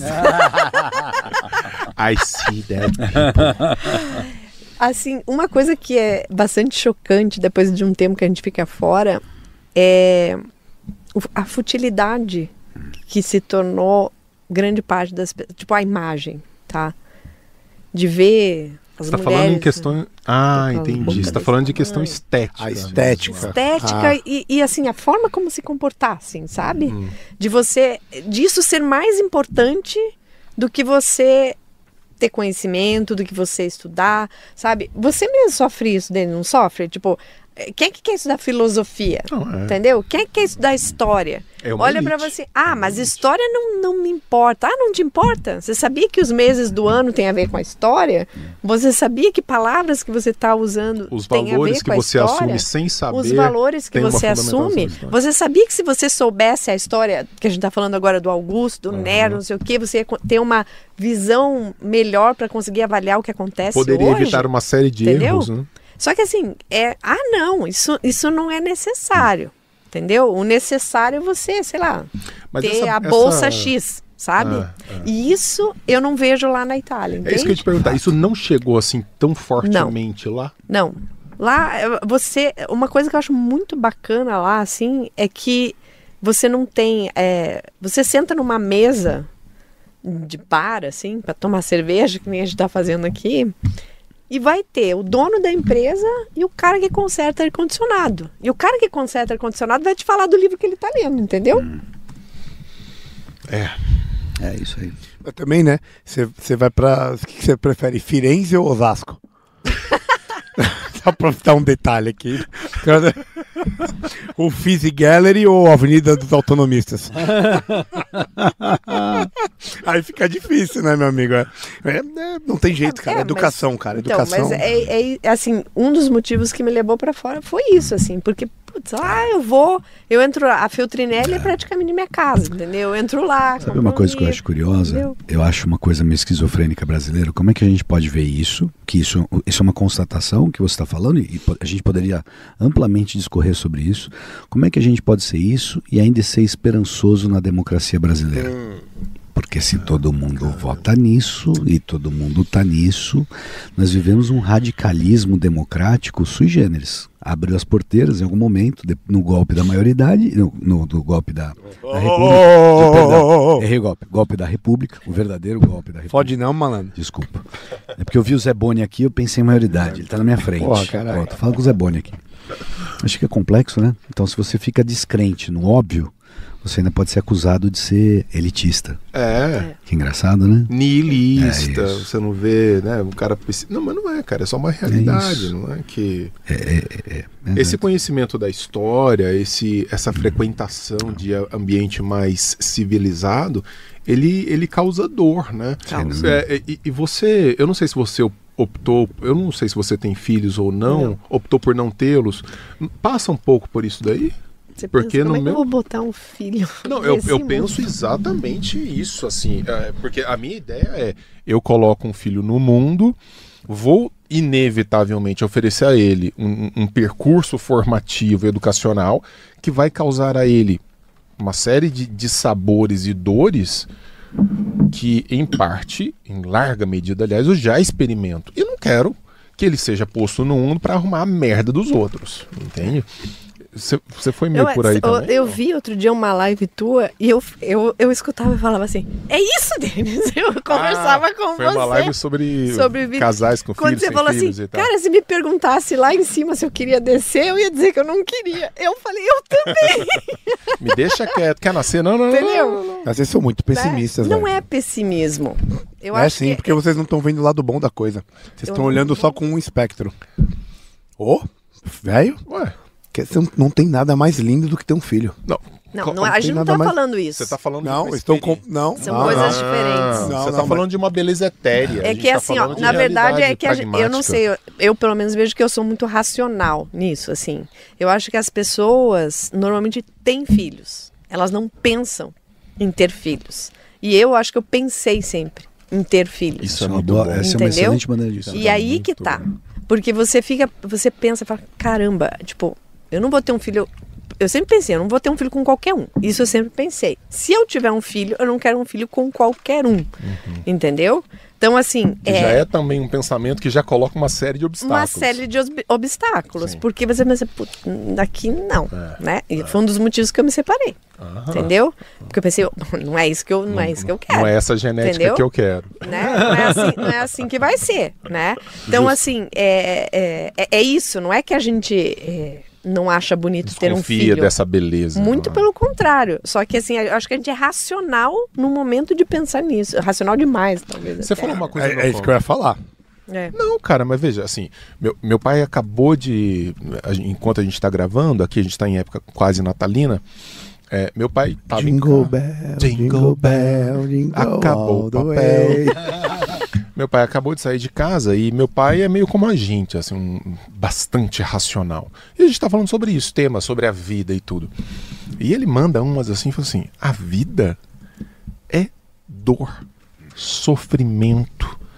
Você encontrar beleza na vida é escavar um negócio, porque onde você vê é criancinha com câncer, é, roubo, é maltratar, é bicho na rua, é, não é uma tarefa simples você dizer, ah, a coisa é- a vida é bela, a vida é uma maravilha, não sei o É, que, foi cara. o que eu disse no início hoje. Aqui. Mas eu acho que a beleza tá justamente aí. Na desgraça? Não, na dureza, na dificuldade. Essa que é a beleza da vida. É, bom, você pode ser um, um estoico forçado pro sofrimento Não, não, não, não, não, não, porque Eu não vejo beleza numa criança de oito não, meses é quando você câncer. Não, mas não é isso, cara. Não. Quando você vence essas dificuldades, é aí que tá a beleza da vida, cara. Então. É exatamente isso. A vida é feita de exatamente disso. A beleza nesse olhar depende de dor e sofrimento. É isso que eu tô falando. A vida é dor e sofrimento. E você vê alguma beleza apenas na, na- nessa tentativa. Eu estou me afogando. Olha que beleza quando eu consigo colocar meia narina para fora e respirar um pouquinho. E, e agora. Quando você racionaliza e vê a coisa tal qual é, não é muito romântica, cara. Não, é muito. Assim, para colocar um filho no mundo pensado, eu gost- adorei o que você falou.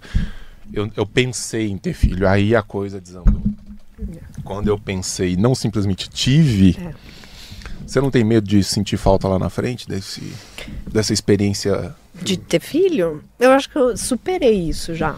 Assim, a- talvez até o ano passado ainda pensasse. Mesmo? assim, tipo, Você já estava namorando ano passado? Já, faz quatro anos e pouco Você, você tem que expor mais o seu relacionamento na, no- na, na rede social. A gente tá achando que é... Cadê eu? Tá achando que é recente. Cadê o Gianni? Eu não sei nem o nome dele, mas... ele- Federico. Federico? Federico. Allora, Federico, dai. Fed. Fed, Quando Fed. É bom. é que. É porque em italiano. Federal Reserve. Em Fed. italiano não é Frederico. É É Federico. Federico. Federico, E é. aí o apelido em italiano é Fed. Fed. Quando eu conheci, eu falei, não, não, não, não, tem, não consigo te Não chamar vai de Fed. chamar de desculpa, Fed. Porque você é cheirosinho. Pode você chamar de Caatinga. Não vou te chamar de velho, de Caatinga. Mas De vez em dizendo. quando ele aparece, mas é normalmente. Ele, é- ele não pensa em ter? Pra ele? Ou ele já tem às vezes? É, ele não, não, não tem. Mas ele é, ele é lento nesse pensamento. Italiano, assim. aquele. É, da mama, sabe? Da mama. Piano, piano. Piano, Piano, piano. Se va lontano. Se va lontano. Você ia perguntar uma coisa? Não, cara, eu, eu- eu discordo do que vocês estão falando, mas também não vou entrar nesse papo de filho, Posso- porque não. Podemos já, então, já para não entrar nesse papo aí, podemos entrar no papo. Queria, não sei se, se vocês querem falar uma coisa, mas eu queria falar de educação. eu- É, e eu queria juntar o papo que a gente tem falado da, da mazela, que é o Brasil, com educação brasileira. E o que, que eu queria te perguntar, Lê? É, é, eu tive aula, eu tive a sorte, muita sorte de ter aula de história da arte no colegial. Primeiro, terceiro colegial, não sei que ano que é, décimo segundo até É, eu hoje. também não Mudou sei. Os, agora. os Mudei. nomes modernos. É, eu eu não sei. Eu criticava meu pai que falava, quando eu tava no científico, É. eu falava, científico é de velho, pai. Hoje eu falo colegial, todo mundo fala assim, pai, colegial, que isso? É, e, e eu tive muita sorte de ter por três anos de história da arte, na época que tinha do slide, o carrossel. passava. Sim. E eu lembro o choque, a primeira vez que eu vi, e fui curioso ter falado Caravaggio, Michelangelo Merizzi.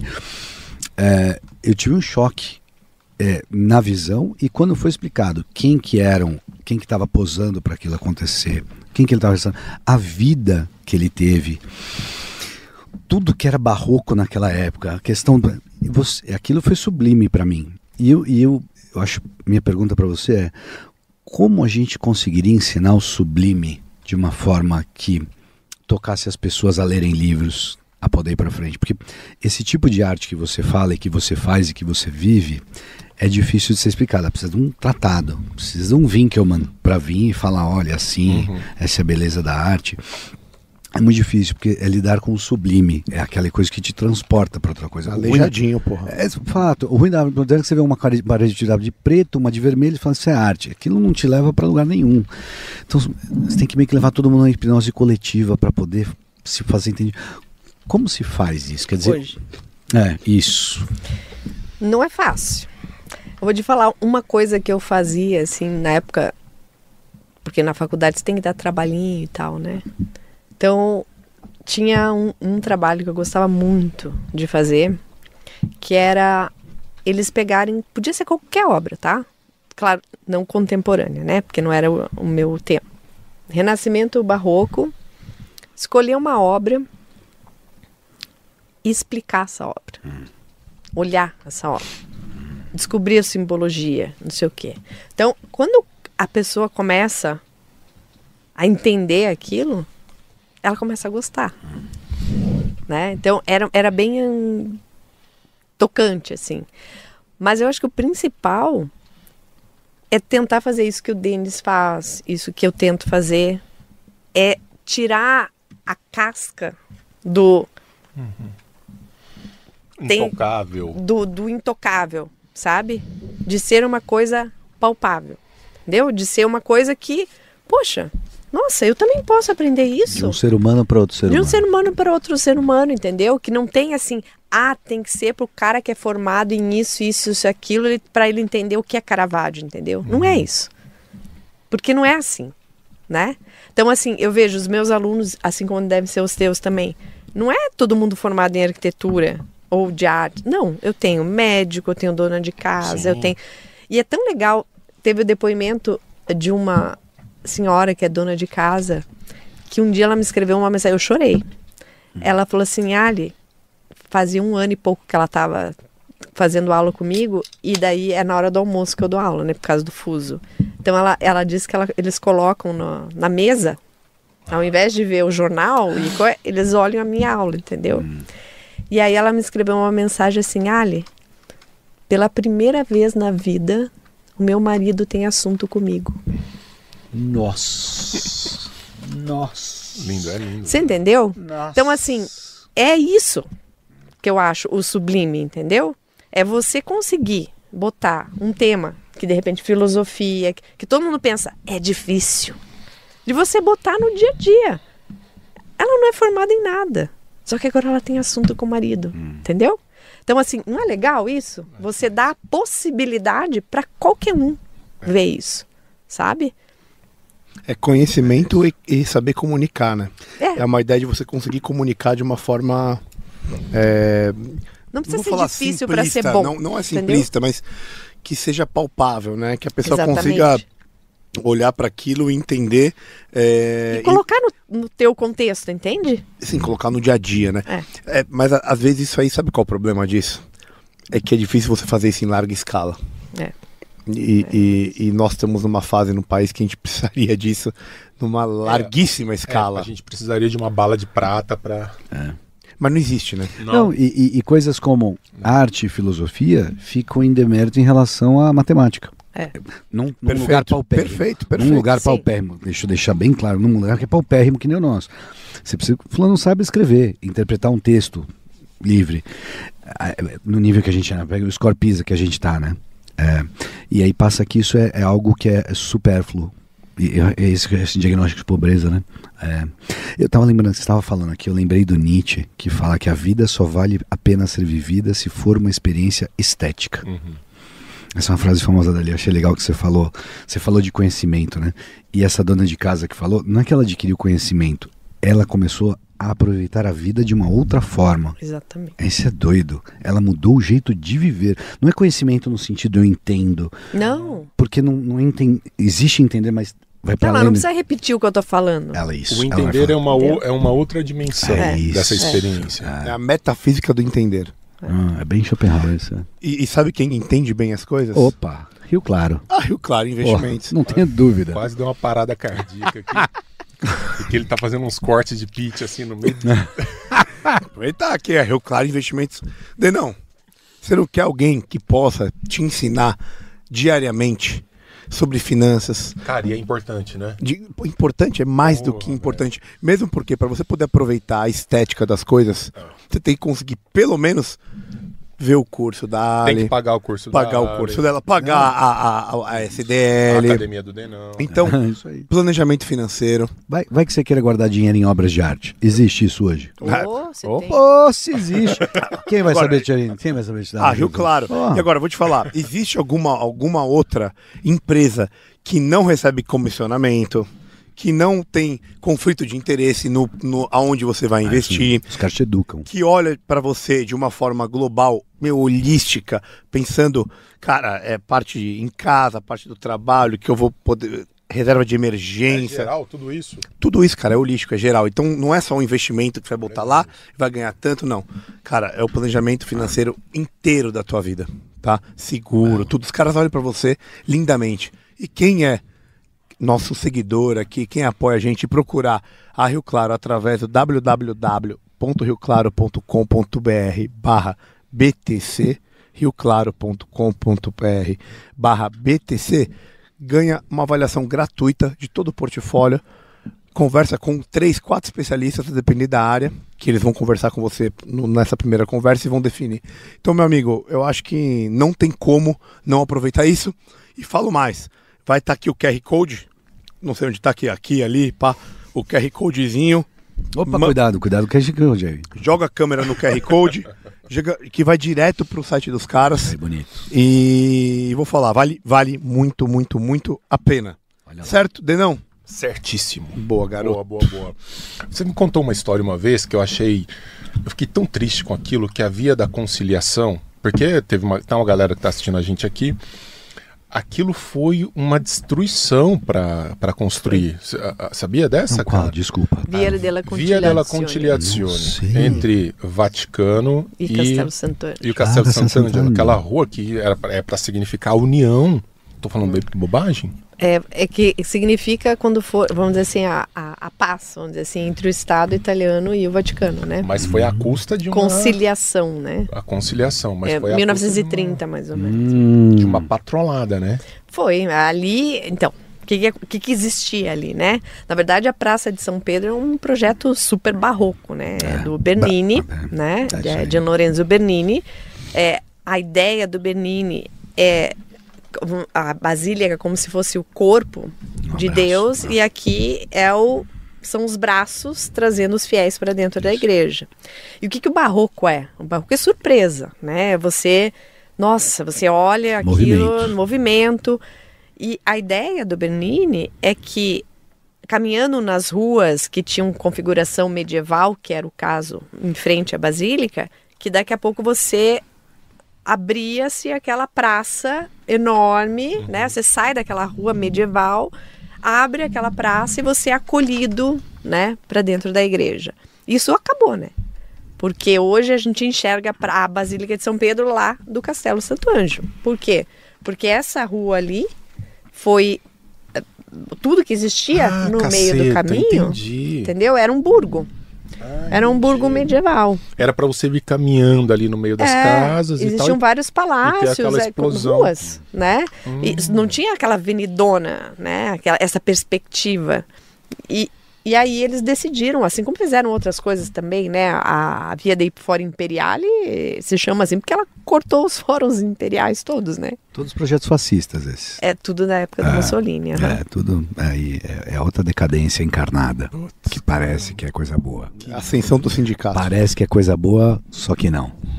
E aí eles demoliram tudo ali e criaram a perspectiva. Daí nisso, por exemplo, demoliu a casa que morava o Rafael Sanzio. Hum, Pelo amor, Né? velho. E Eu, uma Entendeu? vez, eu, eu, te eu não sei se eu te perguntei, mas eu tenho muita curiosidade sobre isso. Eu tava no Museu Nacional de Roma, Uhum. Qual, qual sede? no que tem a, a, a menininha, a, a mumificada. Greta Thunberg. Ah, A Greta Thunberg. da Centrale Monte Martini? Não. não. Qual que é tem a menininha com todos os as- o, o pentezinho, a bonequinha. Ah, sim, é, é a Centrale Monte Martini. É, tá. Maravilhoso. E aí tinha um vídeo rolando lá numa salinha, Uhum. numa instalação do, da, do à época ministro da cultura, sei lá do que, ele falando assim, 75% das obras de arte da humanidade estão na Itália, Uhum. números dele, que eu comprei, e 90% de Roma histórica está ah, é- é uma porção enterrada da cidade. Não sei se chega a 90, mas é. É tá, isso tá em mesmo. outro nível. Por quê?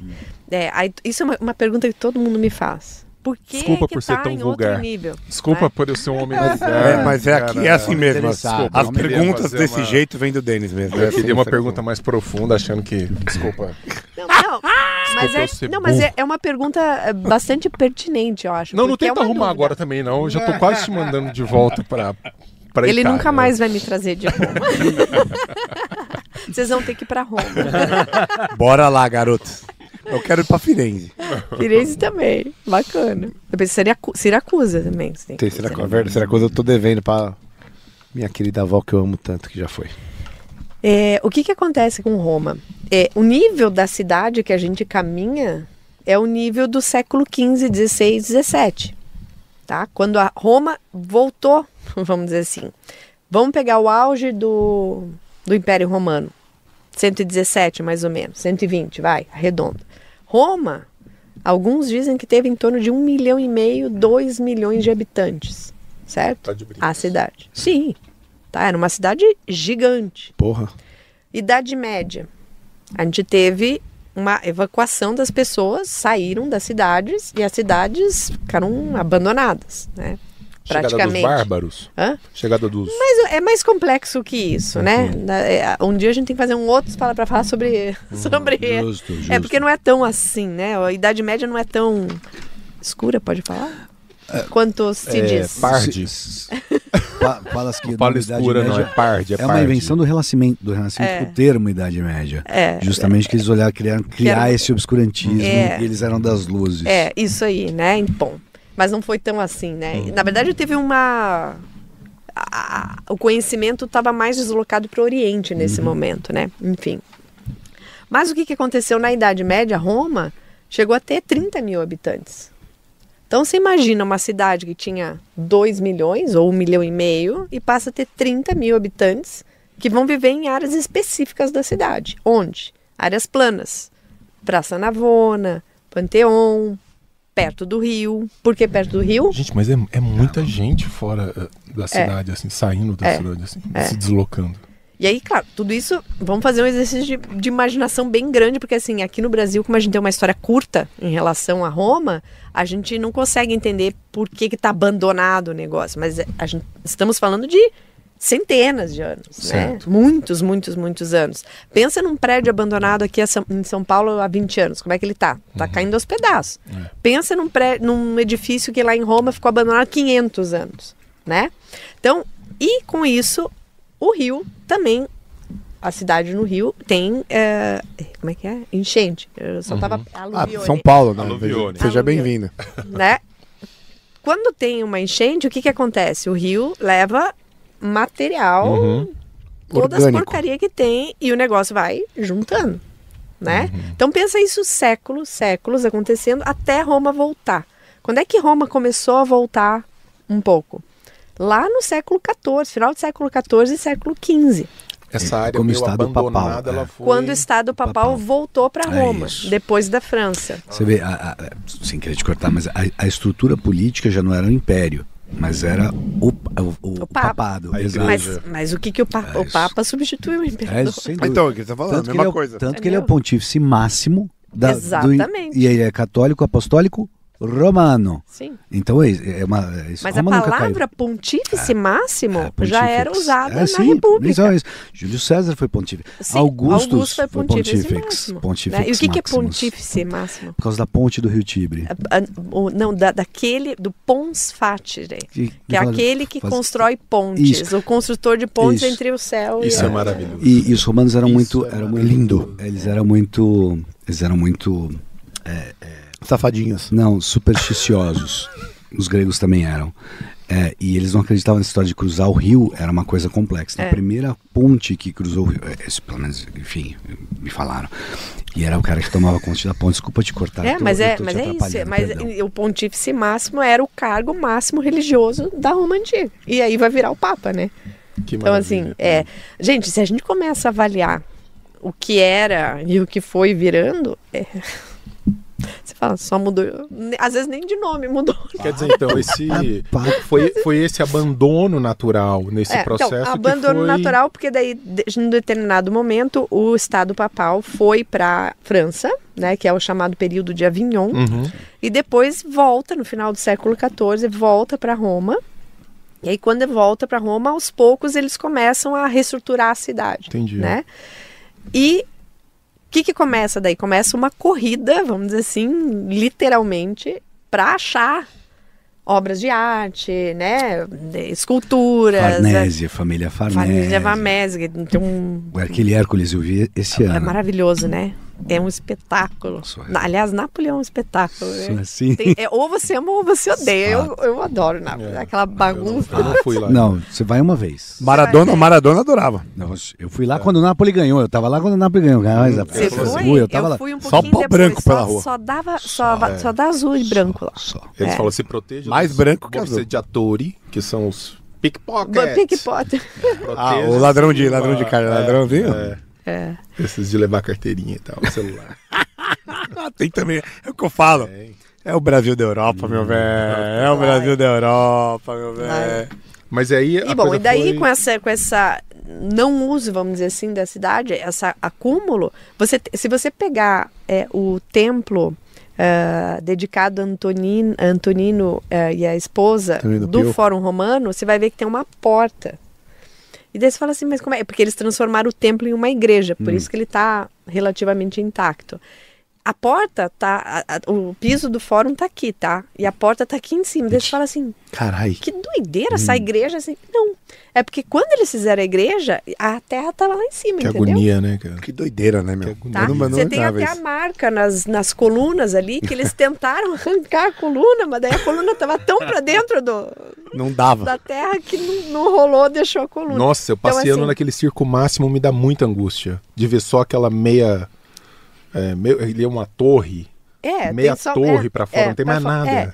Então, assim, é, o, o- Roma, a Roma antiga, tá em torno de 5 a 20 metros abaixo da Roma que a gente caminha Imagina hoje. o que, que não tem ali. Tá, exatamente. Imagina o que, que não tem ali. Então, essa, essa é a fala do. Eu fiz um negócio longo. Ele fez uma pergunta. Eu disse que era importante a pergunta. Não, então você já podia ter começado falando que minha pergunta era brilhante. Pergunta ter- meia ah, mas é boca. que eu não quis botar brilho assim. Desangado. Vamos para o pitch do livro, que temos tempo. Vamos lá. Você, você explica ou você apresenta? O que, que você prefere? Presente, você, você, você faz sua. Explica pra querida Ali o que, que é o pitch do livro. Aqui funciona da seguinte maneira: É, nós separamos três livros para te apresentar. Cada um trouxe um, e aí você, num primeiro momento, só adivinha quem trouxe o quê. É, com base no papo que a gente teve, você faz uma análise de personalidade, e- e- invoca os deuses, os Mãe de Ná. a mãe de Ná. Tem que chamar as E aí musas, depois talvez. tem que chamar as musas. depois a gente faz um pitchzinho. sobre Um minuto cada um, né? pra Um você- minutinho. Pra você escolher o livro que você vai levar pra casa. O melhor pitch. Quais são os livros, meu querido Camarones? Aqui você tem Shrink. o Regis, aqui você tem o, O do Camarão, meio é aqui seu. você tem o deles. Esse aqui é o dele. Aquela câmera lá, é Camara. câmera lá. Os gregos é seu. Camara, Então vamos lá. o Esse é Formação seu. Histórica Só para ler quem está ouvindo a gente pelo, pelos, pelas outras mídias, temos Oliveira Lima, a formação histórica da nacionalidade brasileira. É bom, hein? Segundo livro, Platão, a Apologia de Sócrates. Olá! E o terceiro livro, Isaac Asimov, Os Gregos. Que é seu. Ela já escolheu. Meu? Então esse aqui é seu. Deixa- ela já, deixa ela eu já tinha escolher. escolhido. É, eu já tinha escolhido. Já escolheu? Ah, você Certeza? Não tá prestando Certeza. Vai errar tudo? dessa- Vou errar, não tem problema. Acertou, Acertou. tudo. Acertou tudo. Acertou tudo, olhar, acertou olhar. tudo, acertou tudo. Maravilha. Como assim então, Denão? Você que tá muito atirado aí? O que, que tem? Eu começo? É, um minutinho, vai. Um minutinho. Mas Deu esse livro- 100%. Esse livro aqui eu não conheço, não. Não? A Não é possível, você dá aula. Caralho, Platão? Não conheço, não. Ale, na verdade, é, eu, eu não trouxe esse livro. Não? Não, porque eu trouxe um outro. Ah, deixa eu te falar uma, uma coisa, isso é importante aqui. Você não sempre- trouxe? Por que que tá aqui então? Sabe por quê? Eu trouxe A do outro coletivo da livro Pri. pra Com você, mas eles estão me boicotando. Por quê? Nós? Porque eu tô trazendo os meus livros, eles estão falando, não, não pode, O seu não porque pode." constrange o Não, não, ele pode não trazer os livros. Não, mas não, Mas não me- sempre. não mesmo todas as vezes, né? Então- Se ele mudar os livros, escreve mais, tá escrevendo muito pouco. Então eu tô, é, eu tô meio Dá, chateado. dá o teu livro pra ela, já faz sua propaganda aí, Não, pô. agora também não sei se Agora não querer, quero. Agora também. Ofendeu. Esse aqui é considerado o primeiro livro é, escrito por Platão que conta é, a clássica defesa de, de Sócrates, ah, acusado por alguns crimes que, do ponto de vista da civilização ateniense naquele momento, eram até bobos. Né? Ele poderia simplesmente chegar, não sei se o Camara concorda comigo, e dizer: peço desculpas, foi mal moçada, Foi mal aí, desculpa aí, tô, tô vazando. Foi, foi mal interpretado. Vou comer Eu um fui- churrasco. Exato. Foi mal aí, galera. Mas Goodbye. Exato. ele, ele resolve fazer desse, é, desse julgamento uma espécie de obra-prima de defesa da, da sua filosofia. E aqui tem ah, uma das mais belas obras, não só do pensamento filosófico, mas da literatura ocidental, a defesa de Sócrates, desenhada por Platão. Quer dizer. Acho que se isso não fala por si. Nada, mais O vai que, que é falar. melhor? O Mais que, que é melhor, isso ou, ou o coletivismo ali? São coisas diferentes. Nossa senhora, Ale, mora aqui no Brasil? Mas o que, que é melhor? São coisas diferentes. só, vai. São só coisas diferentes. Ah, beleza. O alto nível é o mesmo. Fala aí do coletivismo pra galera então, vai. Que não, que não conhece ainda. Não, não, agora também não quero. Mas comprem. Vai dar meia, vai dar meia hora, vai. A meia hora, bichona. Eu, você, quer que eu vá? Eu, vou- eu vou, eu vou. É, o que me chamou a atenção no livro, então, os gregos, né? O livro vai dos gregos desde, desde a civilização micênica até os, o final da liberdade grega com os otomanos. Mas o que me chamou muita atenção no livro, e eu confesso que eu não conhecia essa, esse, essa literatura do autor, o Isaac Asimov é um dos maiores escritores de ficção científica do século XX. Ele é responsável pela, por grande parte do que a gente entende de ficção científica. Essa caneta enquanto isso. E ele escreve um livro absolutamente historiográfico sobre os gregos. Então achei essa visão de alguém que escreve ficção científica e é apaixonado categoricamente por algo tão antigo, fala muito do, do valor desses homens e mulheres dessa época. Os gregos. Genial, Isaac cara. Asimov. Eu não, puta, bem legal isso aí, hein? Gostei bastante. A estética é meio ruim, mas. Quase beleza. tão bom quanto esse. Estética é meio ruim, mas beleza. Eu quis fugir um pouco. Então, Claro. trazer. Fugiu, fugiu só baixando o nível. O negócio. Não, desculpa, velho. Pode, pode fazer o seu trabalho. Cara, você conhece muito bem os gregos. Conhece, conhece muito, muito bem o. o- mal. Não, não, mas é verdade. Eu te trago um pouco mais de Brasil. né? Então, para mim, A Manu... mulher foi morar fora. Fugiu. Eu não aguentar isso aqui. Não, mas, trazer um mas é, pouco mais. e, e, ó, como Não, tem mas é sentido. importante. Formação histórica da Da nacionalidade brasileira. É, e e, e quem, para quem que ela vende os cursos dela, dela, meu amigo? Por mais que ela for morar lá, ela, é, os brasileiros são, com certeza, pessoas importantes para ela. E Manuel de Oliveira Lima é um escritor, um diplomata, tá? Sabe o que, que tem nesse livro aqui, cara? Em 1911, ele foi... Ele deu uma série de palestras na Sorbonne, falando de, de como foi a formação do Brasil, principalmente na época imperial. Então, um cara que nasceu mais ou menos na metade do século XIX e, e viveu todo o período imperial brasileiro. E ele foi contar isso já depois de 20 anos da queda do, do golpe da República eh, na França. E os próprios franceses publicaram isso como a formação da identidade nacional brasileira. Então, é um livro raro, que é muito difícil você encontrar, não está entre as principais obras do Oliveira Lima. É, e para mim ele é um, um dos maiores historiadores do Brasil. Então, por isso que eu trago essa raridade para você. Legal. Ali, essa é minha, esse é meu Obrigada. pitch. Obrigado a você. Querida, qual livro você vai levar para casa? Eu ganhei um presente da Ali. Olha, que bonito. Aí sim, garoto. Olha Gostei. que estilo maravilhoso. Adorei. Tudo tem uma história. Tudo tem uma história. Belíssimo bordão. justíssimo. Belíssimo bordão. Tudo tem uma história. Bas- Basta você saber qual é ela. Muito É. bom. É boa. Muito bom. Qual eu vou levar pra casa? O Denis vai me matar se eu escolher. Então, mas é por isso que ele A faz isso, é entendeu? essa. É, é- é tão, ele é tão antiético que, que esse que é o negócio, É só entendeu? uma ética Porque ele, ele, ele, ele só vence É uma pela ética amizade. pagã. É, ele- Denis. ele- Denon é uma ética Fiquei pagã. com vontade de todos. Sa- Sabe, eu tenho um problema com Ele, livro, ele entende? só, ele Eu tenho só, um problema com livro. ele apela, conhece o, o apelão? É ele, Ele. Eu- entendeu? eu- eu Porque assim, faria- você tem que entender uma coisa. Ele é teu amigo, independente de qualquer coisa, né? Então, Não, não, isso não, independente de qualquer coisa. não, não, não. Isso aqui é uma coisa muito séria. Não, assim, acho que você tem que pegar uma coisa que você não. não- Eu, eu vou fazer uma, eu vou fazer uma proposta. Você já fez seu pitch, cara. Qual é a proposta? Você não quer que eu faça uma proposta Não, de conciliação? não. Eu quero. eu Não quero. porque, não, porque a vida é guerra. Concórdia. A Vamos vida é guerra, a vida é guerra. Não, fazer não, uma oferenda para a concórdia. não, a, Isso. a- a- a vida é guerra. A vida é guerra. Nós estamos não, não, Você tá não. vendo o que que é um corintiano? É isso. É. Não é corintiano, velho. É verdade, é verdade. É um O, o nosso que público quer saber inspira- qual livro você vai levar pra casa. Nosso público quer saber. Não sou eu. Não tô quer- não, não sou eu não. Aqui, ó. Eduardo tá aqui, uma ó. escolha inicial. Eduardo, qual Vou que você... fazer uma escolha inicial. Não, não, o Eduardo quer Mas- saber lá, ó. Eu não queria dar moral pra ele. Mas você quer dar moral pra mim, né? Essa que é verdade, né? Mas então, mas ele tudo te bem. seduziu. Mas ele me seduziu com a formação histórica da nacionalidade Você vê brasileira. que até as melhores pessoas. Vai levar o meu? Vou levar o É. seu. Ah, garota! Esse, esse ele. Vou conceder a ele essa vez aí. Ah, Posso ficar com esse? Nada Não, depois eu vou seduzir ele. Acaba próximo. Não, mas ó, Porque eu queria todos. eu te falo uma coisa, você foi Você no tem certo. apologia? Hã? Não. Não, então apologia, o essencial sobre coletivismo. Pronto, viu? Só falta aquele. Eu, eu me lembrei agora que você falou Agora apologia, eu- falou o nome correto, apologia ou apologia. E no inglês fica engraçado porque apology é desculpa. É. Então quando você fala, vamos ver a apolo, apologia, de apologize, você fala, vai se apologize. Você fala, não, não, se tem uma coisa que ele não fez foi apologize. exato. Exatamente. Justiça, É muito bom. cara. Tá vendo? Já fez o pitch melhor que você. E fica tranquila, porque todo mundo leva o meu mesmo, tá? Você, tá você tá no caminho certo. Ele só- Brincadeira, brincadeira. Quando, quando ele não ganha. Então, Não, brincadeira. esse homem. Eu ganhei os dois a, essa hoje. aparência de Eu ganhei os dois. 82 Os dois? anos, é, ele começou com 40 anos. Já, tá com essa, já tá com essa aparência aí, de tanto que ele perdeu. Pô, né? Você sabia que quem é mais alto, quando fica mais velho, fica mais corcunda? É verdade. É verdade, você sabe disso, né? Isso é verdade. Então tá bom. Eu já perdi uns 15 centímetros.